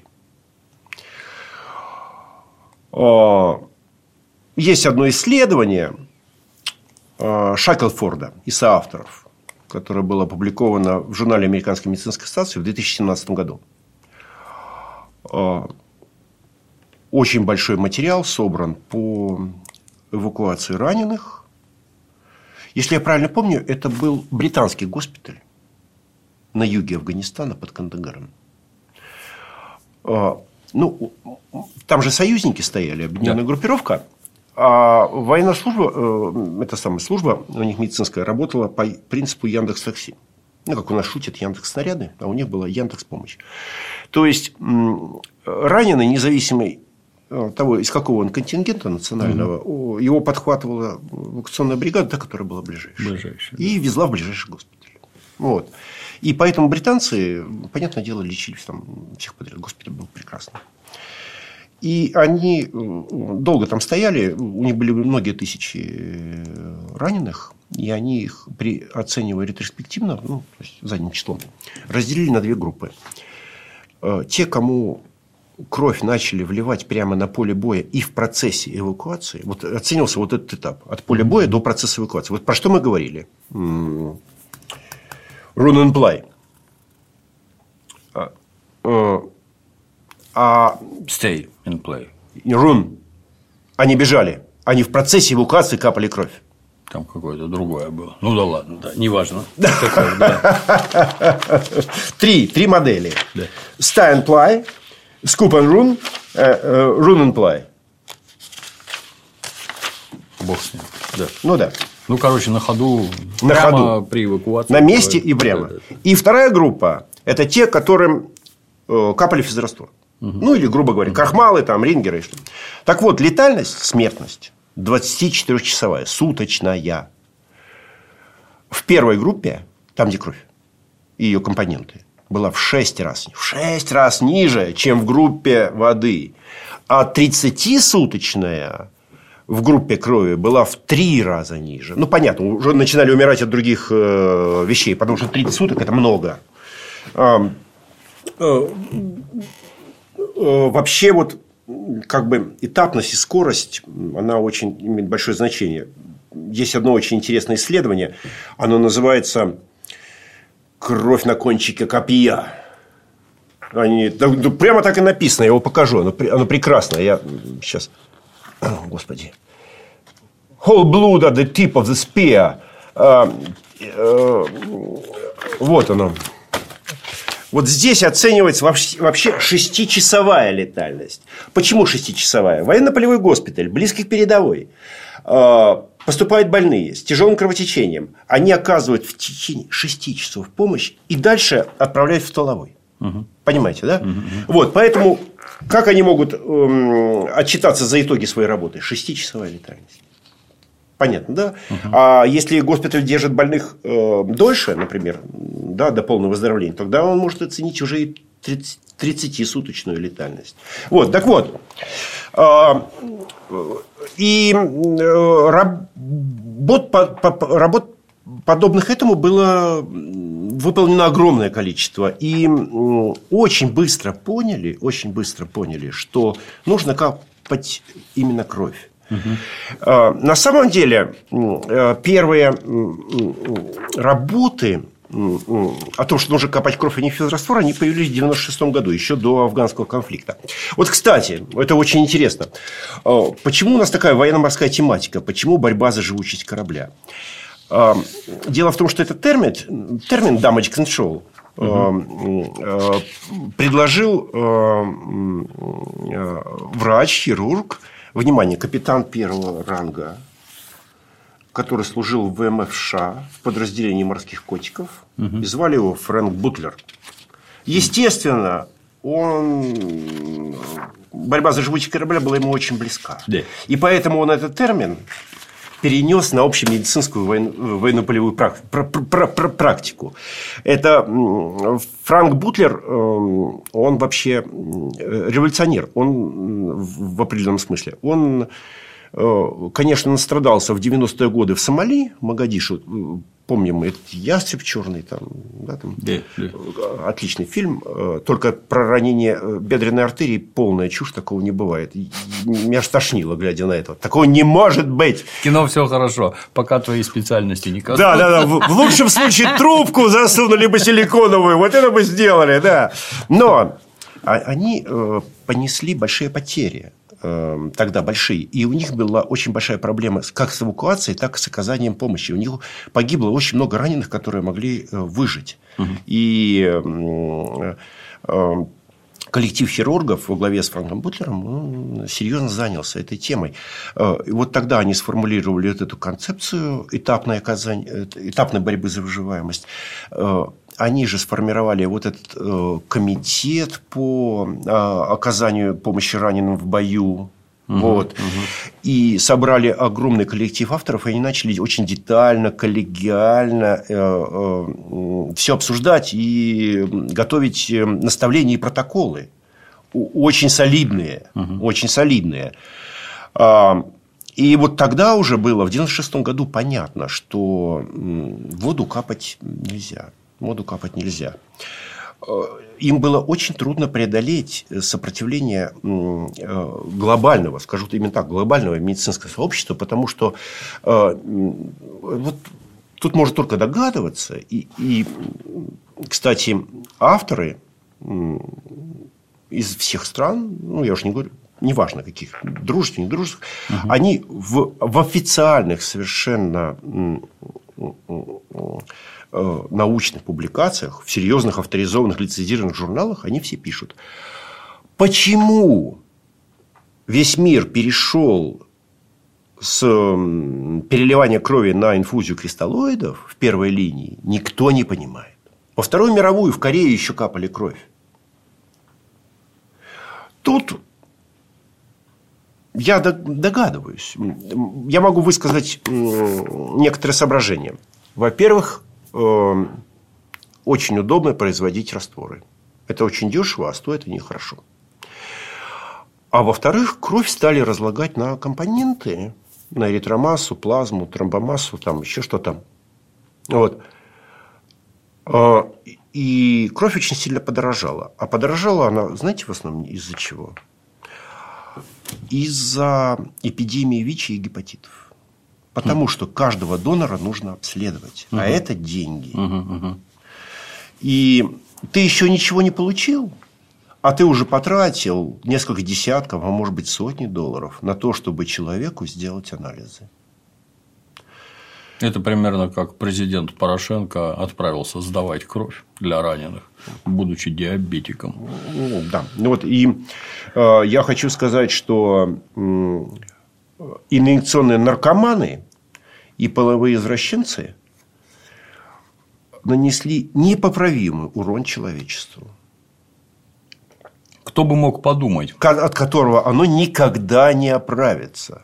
Потому что именно из-за эпидемии СПИДа, гепатитов и других инфекционных и прочих, понятно, какого рода передающих болезней, э, я думаю, умерли миллионы человек. Просто косвенно. Из-за того, что кровь и, его, и продукты дико подорожали.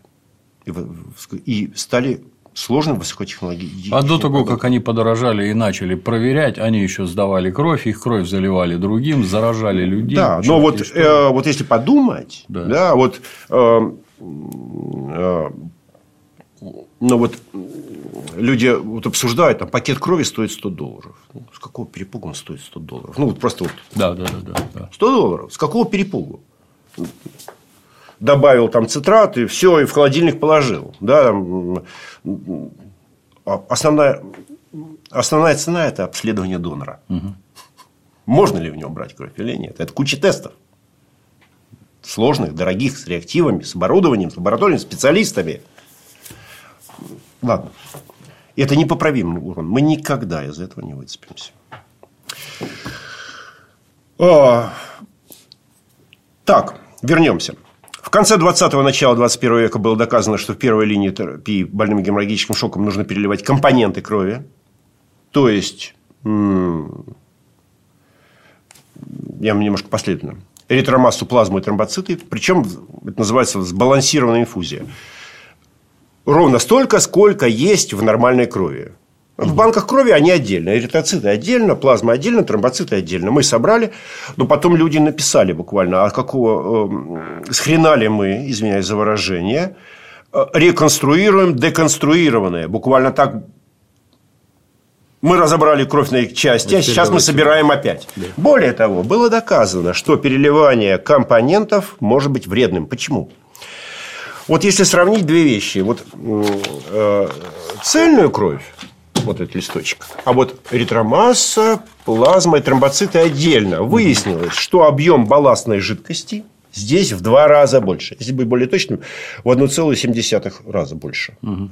А нам балластная жидкость для лечения геморрагического шока вредна. Поэтому чем меньше балластной воды, тем лучше. Это угу. первое. Во-вторых, Кровь же консервируется. Консервируется она специальными составами, в основе, э, составами, в основе которых лежит цитрат натрия.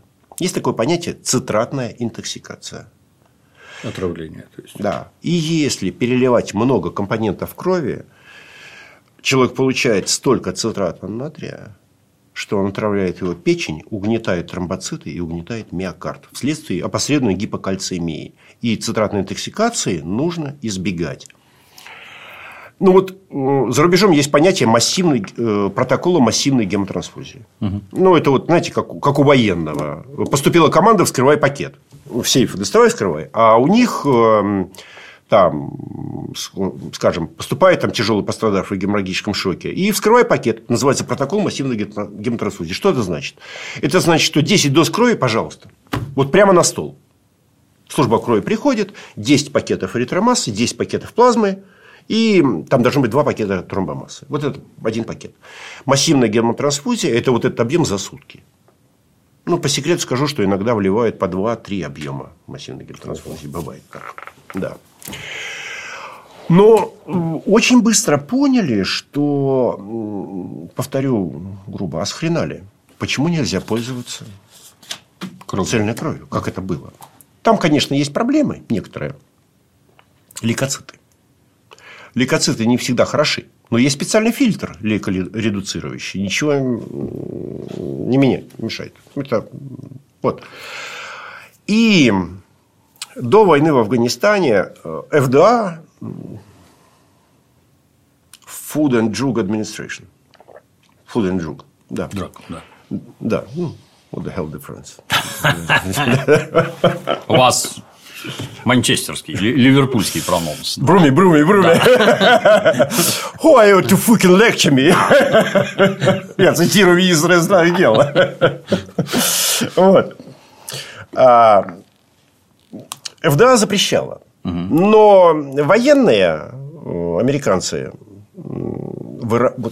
зачем нужно воевать? Они за 20 лет сделали столько, что, если честно, поступать к работе, конечно.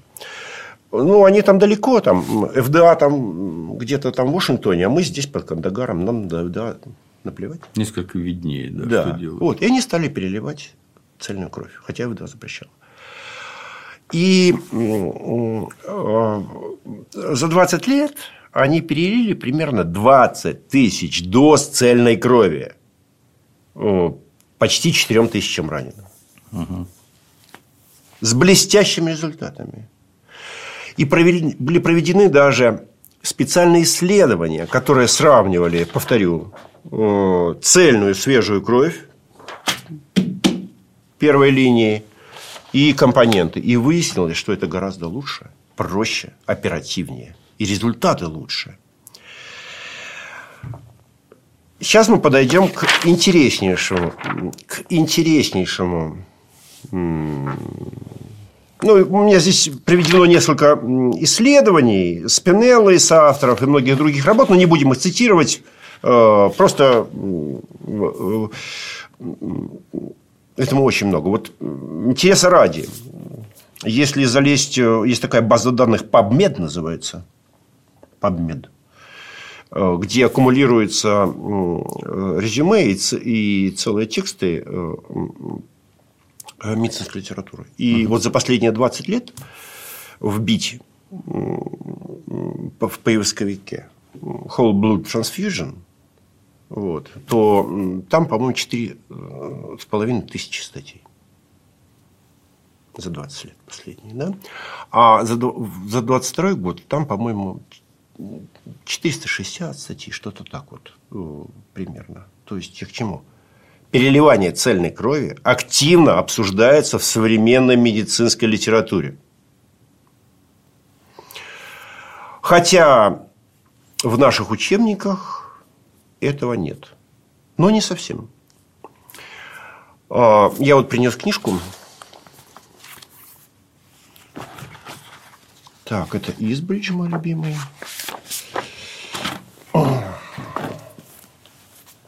Эта книга, написанная замечательным коллективом военно-медицинской академии Кирова, и главный редактор здесь профессор Самохвалов.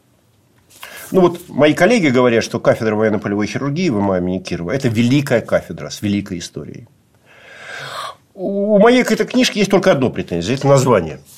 Так, так называть нельзя. Это сломаешь язык и мозги коли мы читали одни и те же книжки, одни и те же статьи, ребята, переведите это удобоваримо и так, чтобы было понятно. А то такое ощущение, что мы тут э, подвеску автомобиля ремонтируем. Наблюдаем, точнее, за тем, как э, она ломается и ремонтируется. Ну, вот я хочу сказать, что причем эта книга, одобренная ученым советом ВМА, имеющая научных редакторов. Вот там вот э, хочу сказать, что вот глава про переливание крови написана в таких выражениях и с такой болью, как некоторые публицисты пишут в ЖЖ или в телеге. Тут прям оно... Видно, насколько люди настрадались. Оно вообще не переводится. Оно тактика, damage control. Да, нет, это ужасно. это control. такое, это такая... Зачем? Так ломать русский язык. Я могу понять латынь. Когда это профессиональная терминология. Я вот профессиональный борец с англицизмами. Аналогично.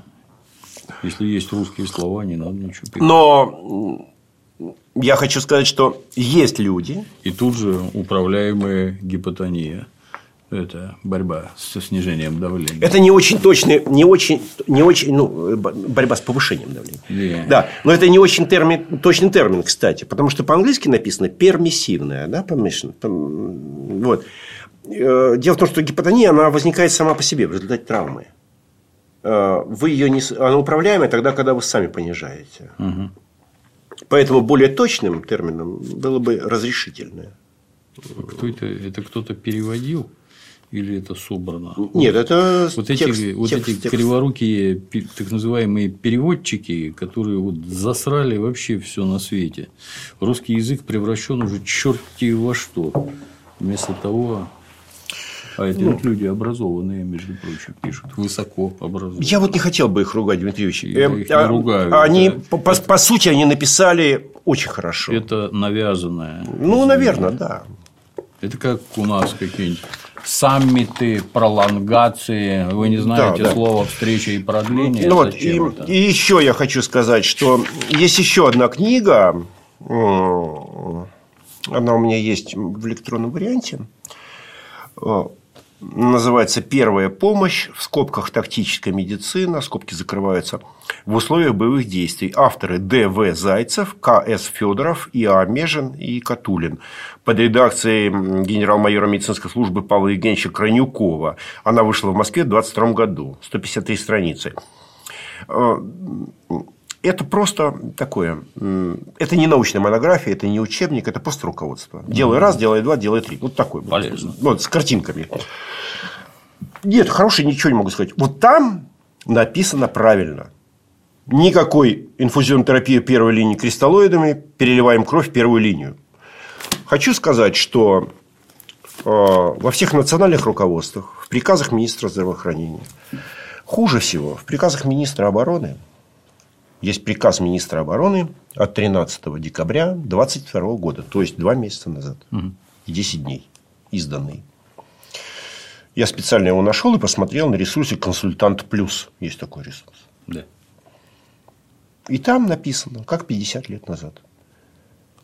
Первая линия инфузионной терапии при геморрагическом шоке – инфузия кристаллоидов. Ну, я сделал вывод простой. Поручено клерку писать приказ. Он скомпилировал с какого-то текста, который нашелся в письменном столе. Угу. И потом ответственное лицо приказ подписал.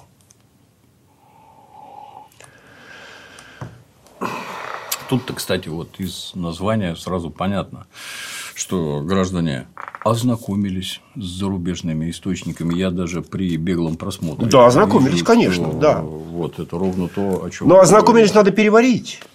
Так это неплохо знакомиться. Не надо да. рассказывать, что они там все тупые и прочее. Страна, которая, как тут недавно принялись озвучивать, из 240 лет своей жизни США 16 лет не воевали, а все остальное воевали. Как вы думаете, вот кроме рассказов про тупых пиндосов, они что-нибудь умеют? Нет? Наверное, умеют. Наверное, у них есть полезные знания. Так может как-то, если они это не прячут, а публикуют, так может как-то ознакомиться. Так может перенять способы спасения жизни наших солдат. Ну вот разумные люди разумно подходят. Кроме того, ну вот наши западные оппоненты, скажем так, наши стратегические противники, они абсолютно открыты, они абсолютно публичны. Э, в потери, санитарные потери, безвозвратные потери, причины смерти, характер ранений, способы лечения, эффективность лечения обсуждаются в сотнях научных статей. В научных статьях выложены. Там любой может взять в этом поучаствовать. Более того, некоторые данные подвергаются вторичному третичному анализу. То есть, вот эта вот работа про кончик копья.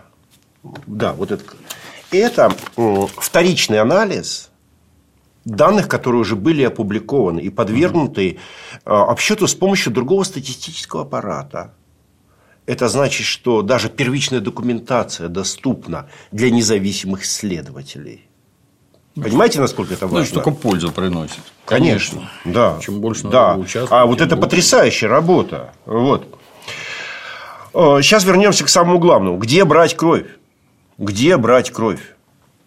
Сейчас я скажу самое главное, что я хотел сказать сегодня. Ради этого я пришел. А, определить группу крови на поле боя невозможно. Как определять группу крови? Нужен планшетик, панелька такая беленькая. Нужно покапать кровь. А, вот. Взять специальный реагент, называется целиком, покапать его и посмотреть, есть там агглютинация, то есть свертывание, нет. Да? Э, для этого требуется, во-первых, несколько минут, во-вторых, хорошее освещение, во-вторых, чистая обстановка. И... Чтобы земля не летела. Да, и в-четвертых, должно быть два человека. Угу в протоколе должны быть две подписи, потому что один, может быть, что-то не досмотрел, да. и они должны согласиться друг с другом для того, чтобы протокол. А... а нет ли такой мудрой мысли на форуме написать группу крови или как в СС под мышкой Дело в том, что это очень важно, это отличная да. история. На самом деле мы к этому вернемся. Но если подразделение ушло в бой, ага. а вслед за ними э, пошел какой-то э, боевой медицинский отряд, то они не, не знают, какую кровь с собой нести. Кровь должна быть приготовлена заранее. Что у нас с группами крови обстоит вообще в человечестве? Да. 45% человечества – это первая группа крови. Вот. Где-то 8% – это четвертая, вторая, третья – это вот э, промежуточное значение. То есть, почти половина людей – это первая группа крови. 45%. Вот. Эта группа крови самая древняя. Ей, если я помню правильно, 40 тысяч лет. А, кстати, четвертая группа крови, она совершенно молодая, ей около полутора тысяч лет. Она вообще на Дальнем Востоке где-то там появилась в результате смешения всяких монголоидов, тюрков и всего, всего остального. Это очень интересная история. И первая группа крови считается универсальной. Ее можно, можно, всем. Кап, можно капать всем. Ну, тут все немножко сложнее, чуть-чуть капельку сложнее.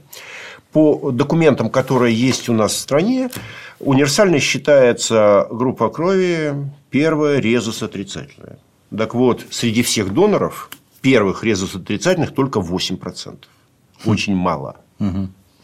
А повторю. А все остальные положительные? Да, да, да, да, да. Вот. А повторю, всего первой группы 45%. Так вот, уважаемые коллеги, путем десятилетних опытов с переливанием крови, прямо вот переливание ранее, угу. пришли к выводу, что для многих, то, что я скажу, для, в особенности для людей, которые что-то знают про медицину, это будет шок. Переливают тяжело раненым кровь без учета резуса. И доказано, что это не важно. Хм. Да. Самое главное, это у донора должен быть низкий титр анти-А, анти-Б антител. Ну, что такое анти-А, анти-Б антител? Все группы крови, они буквенное обозначение имеют. Нулевая – первая группа, э, вторая – это А, третья – это Б, четвертая – АБ. Так вот, у людей с первой группой крови есть э, молекулы белка, которые защищают от присутствия с А и Б.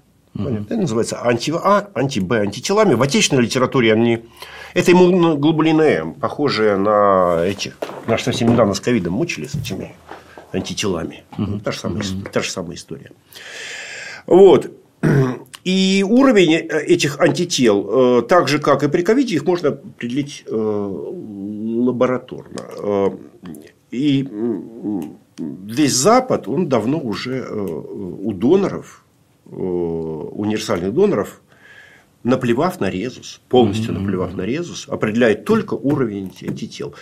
Некоторые устанавливают безопасную границу, скажем, там 150 э, единиц, некоторые в 200, некоторые в 250, но это на выбор. На mm-hmm. выбор.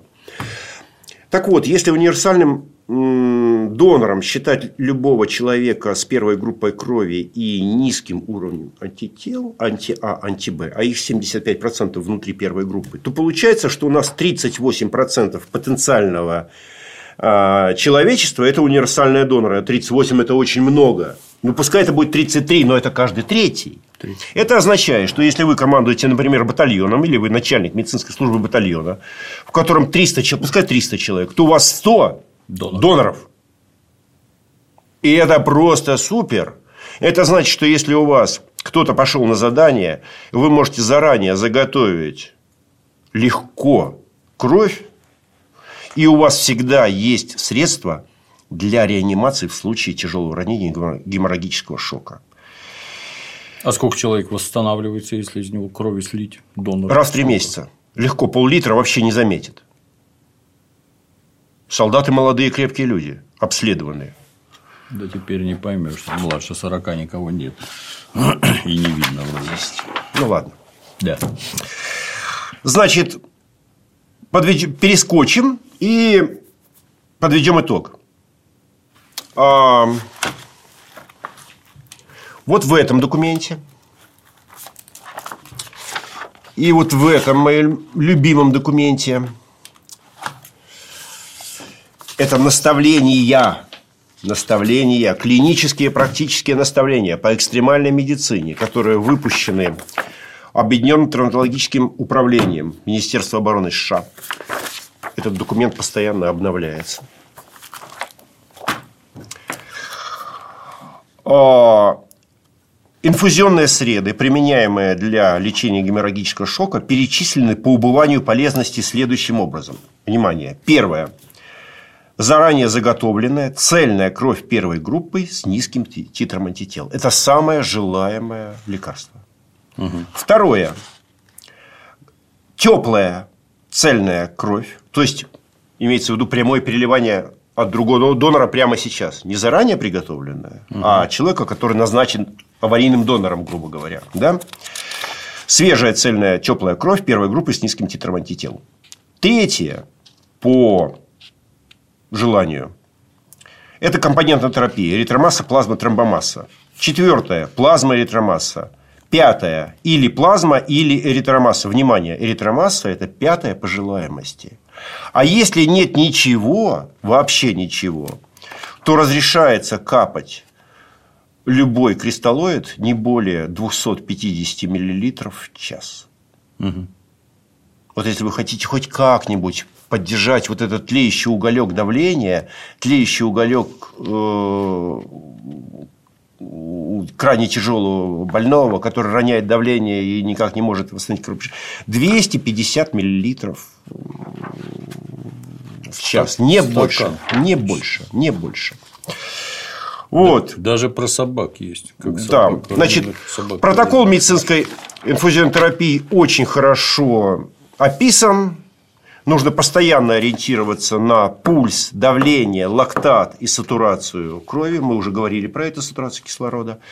Если они у вас в приемлемых цифрах, вы находитесь на поле боя или вы находитесь в медицинском транспорте, то нет необходимости переливать. Ну, вот по поводу объемов переливаемой крови хочу сказать, что, ну, повторю, около 20 тысяч доз, доз свежей э, цельной крови было перелито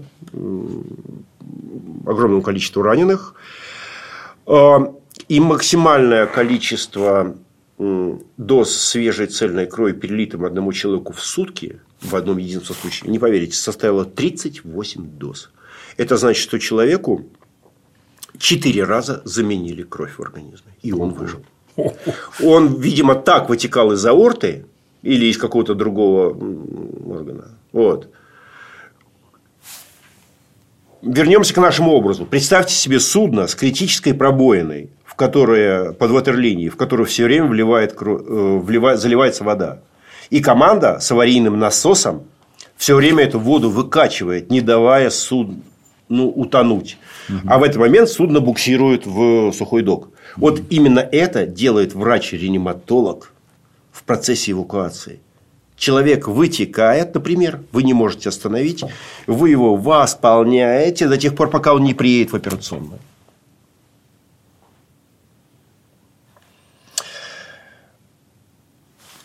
Где брать кровь?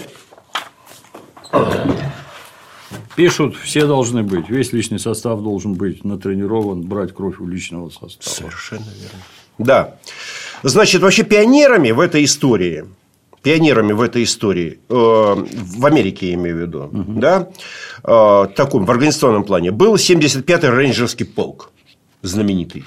Угу. Это, я уж не знаю, с каким э, частью наших вооруженных сил можно сравнить, но это у них такое одно из легендарных, в общем-то. Гвардейцы, десантники. Да, 75-й. Они всю эту историю 20 лет назад в практику просто ввели. Вот. И Сейчас где-то у нас есть где-то есть прекрасная работа. И они, что интересно, они от своего имени пишут научной работы от своего имени. 75-й полк, угу. медицинская служба 75-го рейнджерского полка от своего имени пишет работу. Что у них происходит? У всех новобранцев по прибытию подразделения определяется группа крови. Все обследуются на инфекции. На все инфекции.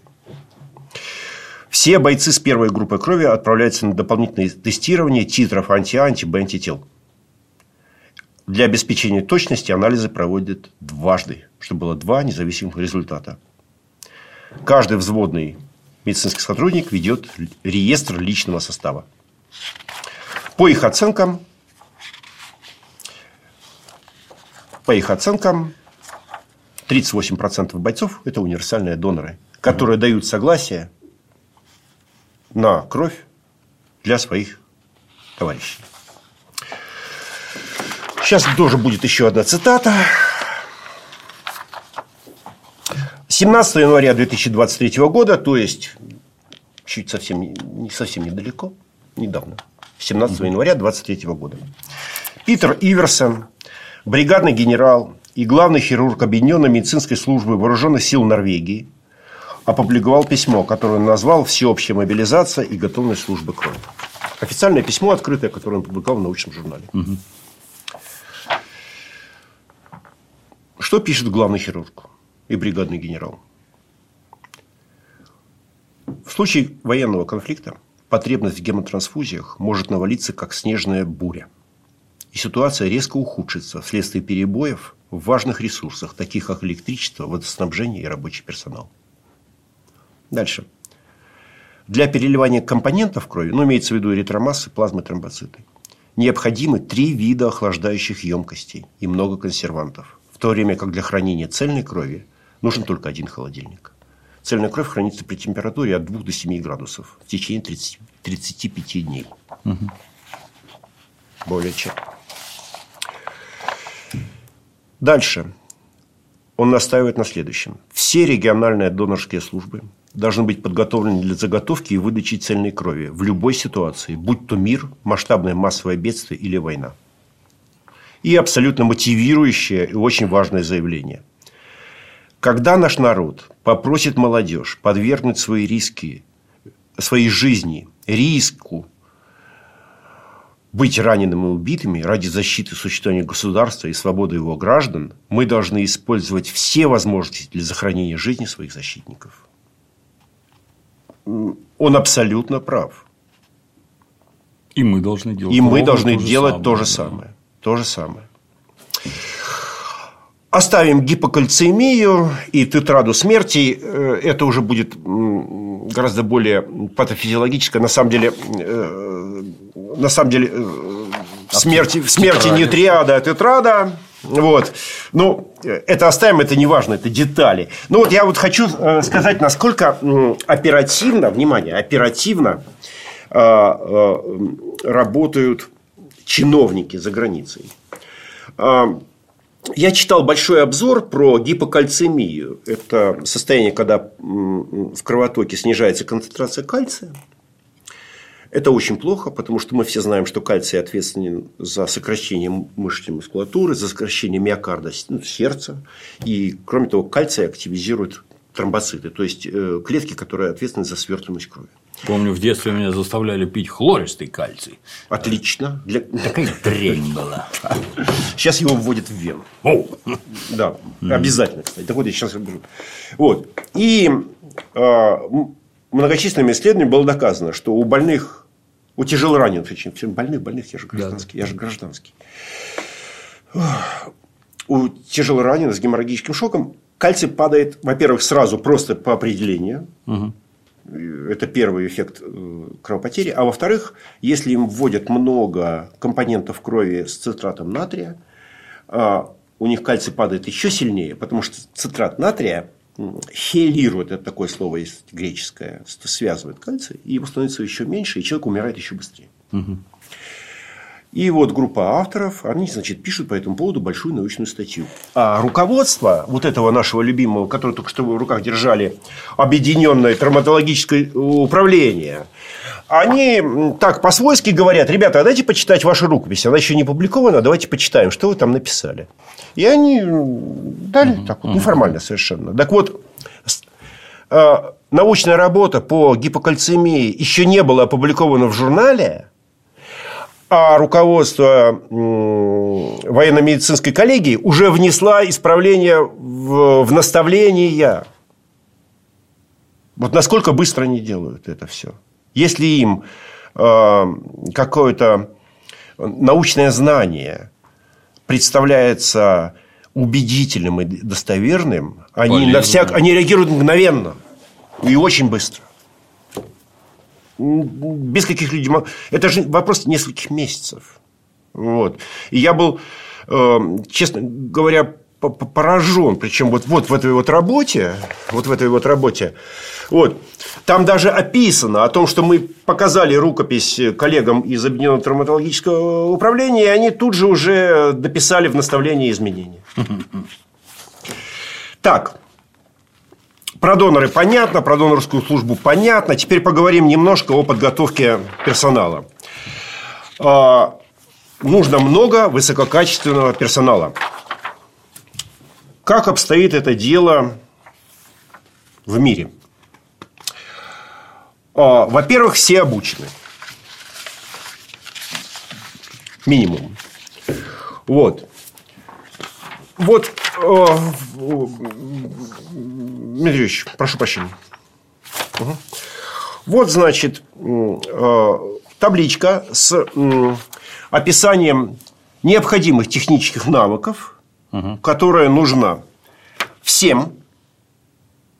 Вот это солдат-спасатель. Угу. ЛС – это Life Savior. Угу. Вот это Combat Medic. Это медицинский э, сотрудник уровня взвода. По-нашему, взводный этот самый, uh-huh, да? Uh-huh. А вот это PM – это Combat Paramedic. Uh-huh. Грубо говоря, фельдшер. фельдшер. Фельдшер, да. У нас почему-то считается, что парамедик – это санитар. На самом деле, это парамедик – это фельдшер. А, значит, у них есть следующие виды неврачебного медицинского персонала. А, солдат-спасатель. Обычно он называется лайфсейвер. Вот. А у рейнджеров в 75-м полку. Он называется First Responder. Вообще, это очень красивое слово. Первый, кто отказал, откликнулся. Uh-huh, uh-huh. Вот. А, и один солдат-спасатель, или вот этот First Responder, он либо на отделение в армии, uh-huh. а у рейнджеров это один на тактическую четверку. Срок обучения 10 а, а, дней, 80 часов. 80 часов. 80 часов срок обучения. Взводный медик, он называется комбат, комбат-медик. Это уровень взвода. А, специалист по оказанию неотложной помощи. В официальных документах это написано Emergency Medical Technician. Вот. Срок обучения в армии 16 недель, 4 месяца. 4 месяца. За 4 месяца можно научить. Много чему. У рейнджеров 26 недель. Mm. Вот. И парамедик. Это, по сути, это помощник врача. Два года обучения. Кстати, слово фельдшер означает полевой медик. Шерер. Шерер. Цирюльник. Так называли э, полевых хирургов. Угу, угу. То есть, изначально военно-медицинский термин.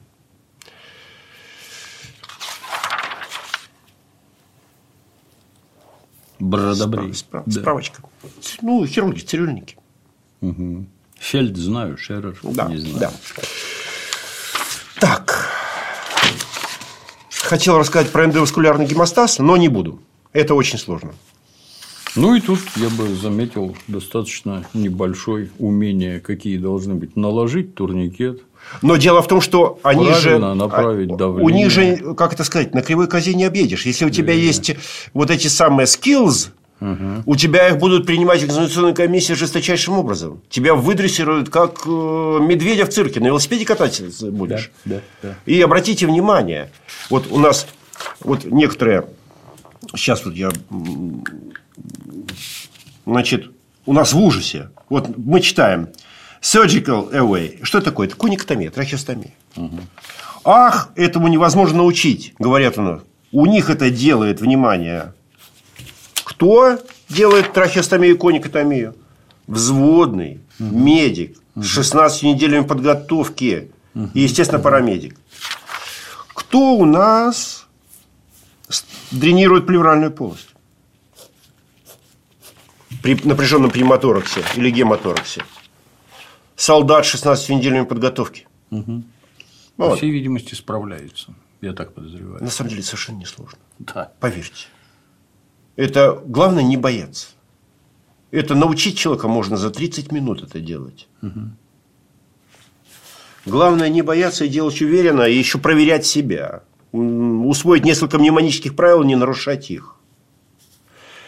Кровь переливает кто? Фельдшер.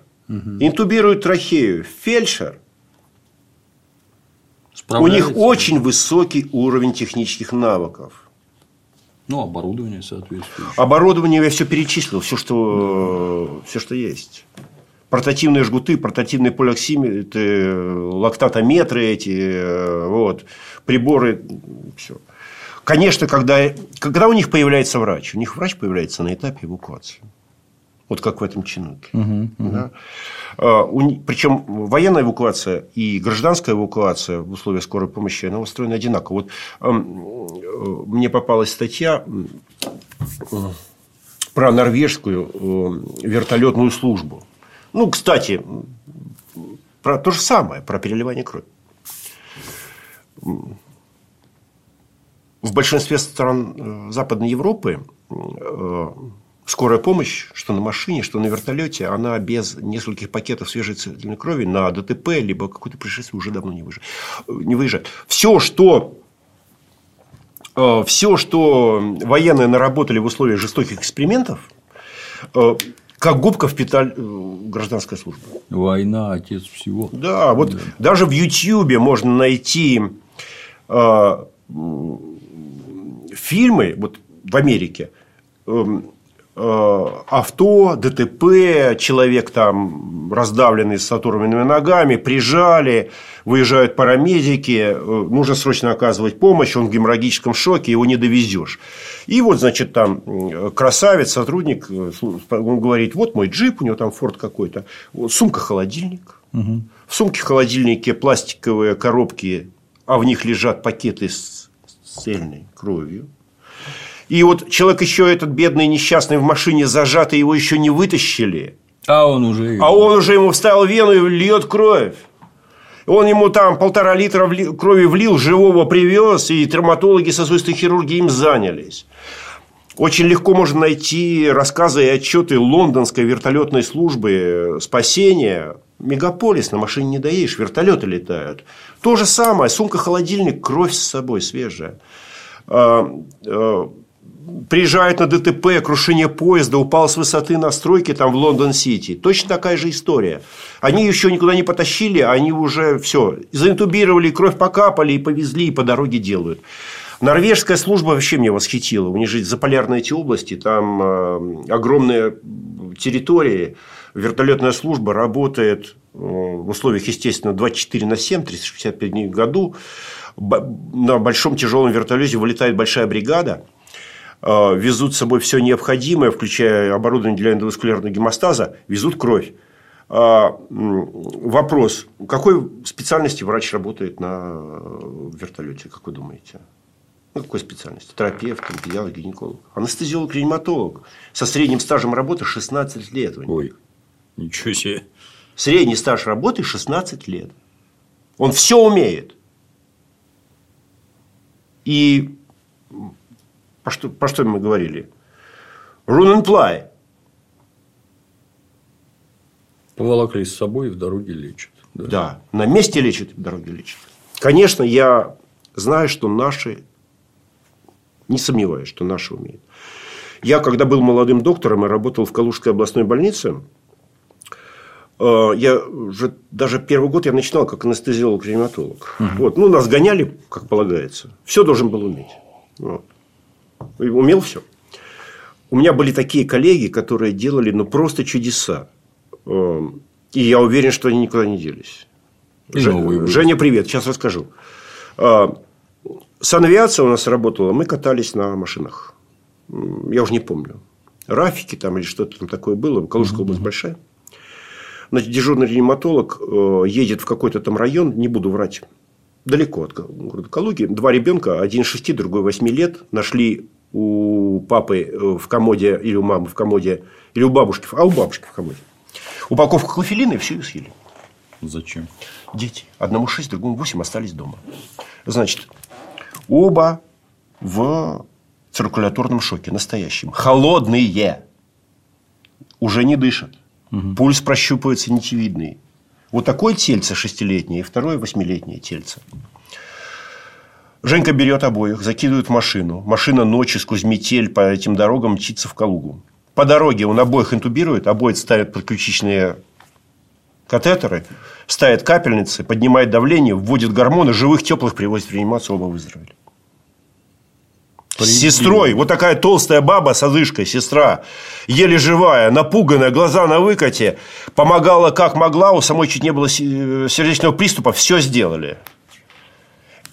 То же самое должно происходить с раненым. Его нужно хватать, вести, по дороге проводить ему интенсивнейшую терапию. Нельзя его, четвертый раз говорю, отправить как посылку.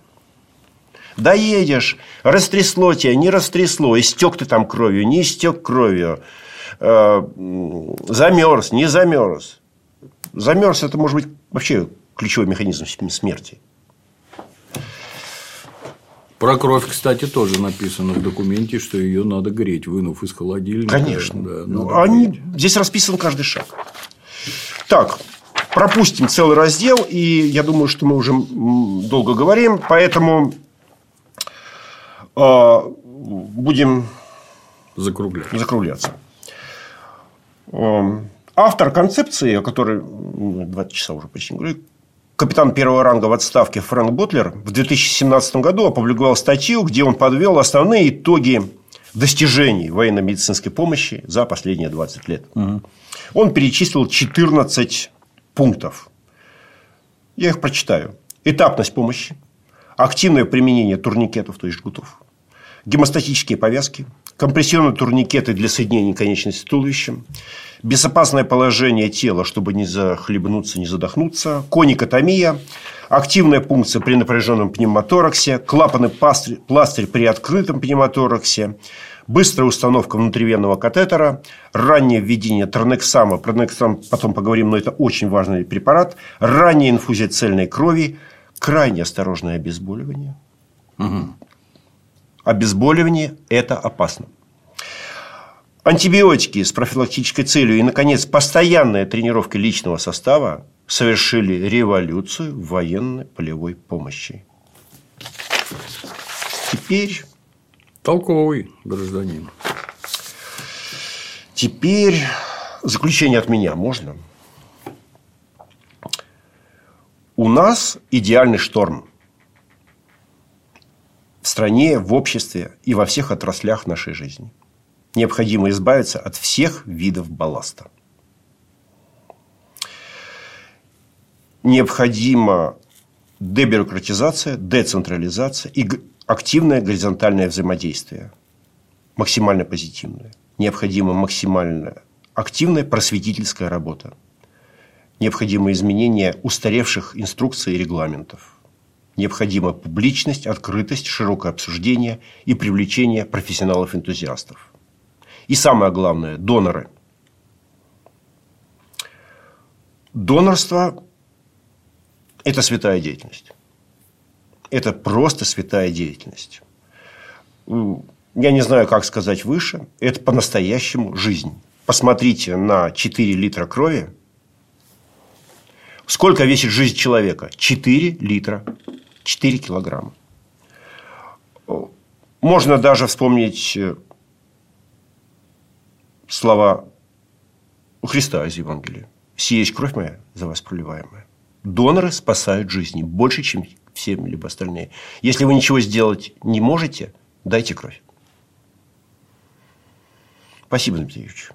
Вам спасибо, Сергей Аркадьевич. Наверное, наверное получилось сложно и путанно, Нет, и очень тяжело для восприятия. Для специалистов-то, наверное, понятно вообще. Если я не специалист, понимаю. Ну, многим рекомендуется задуматься, подучить английский язык, ознакомиться с первоисточниками, которые миллионный раз повторю, так никто от вас не работ. прячет, никто не прячет.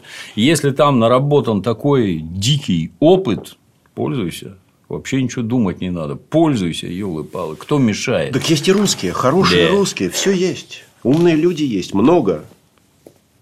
И подчеркну, э, высокие профессионалы из военно-медицинской академии, многие наши специалисты военной медицины, они просто выше всех похвал. У нас Никаких сомнений. масса, масса классных, блестящих специалистов. Еще раз пользуйтесь. Спасибо, Сергей Аркадьевич. Спасибо, Дмитрий Всех всяческих благ. На сегодня все.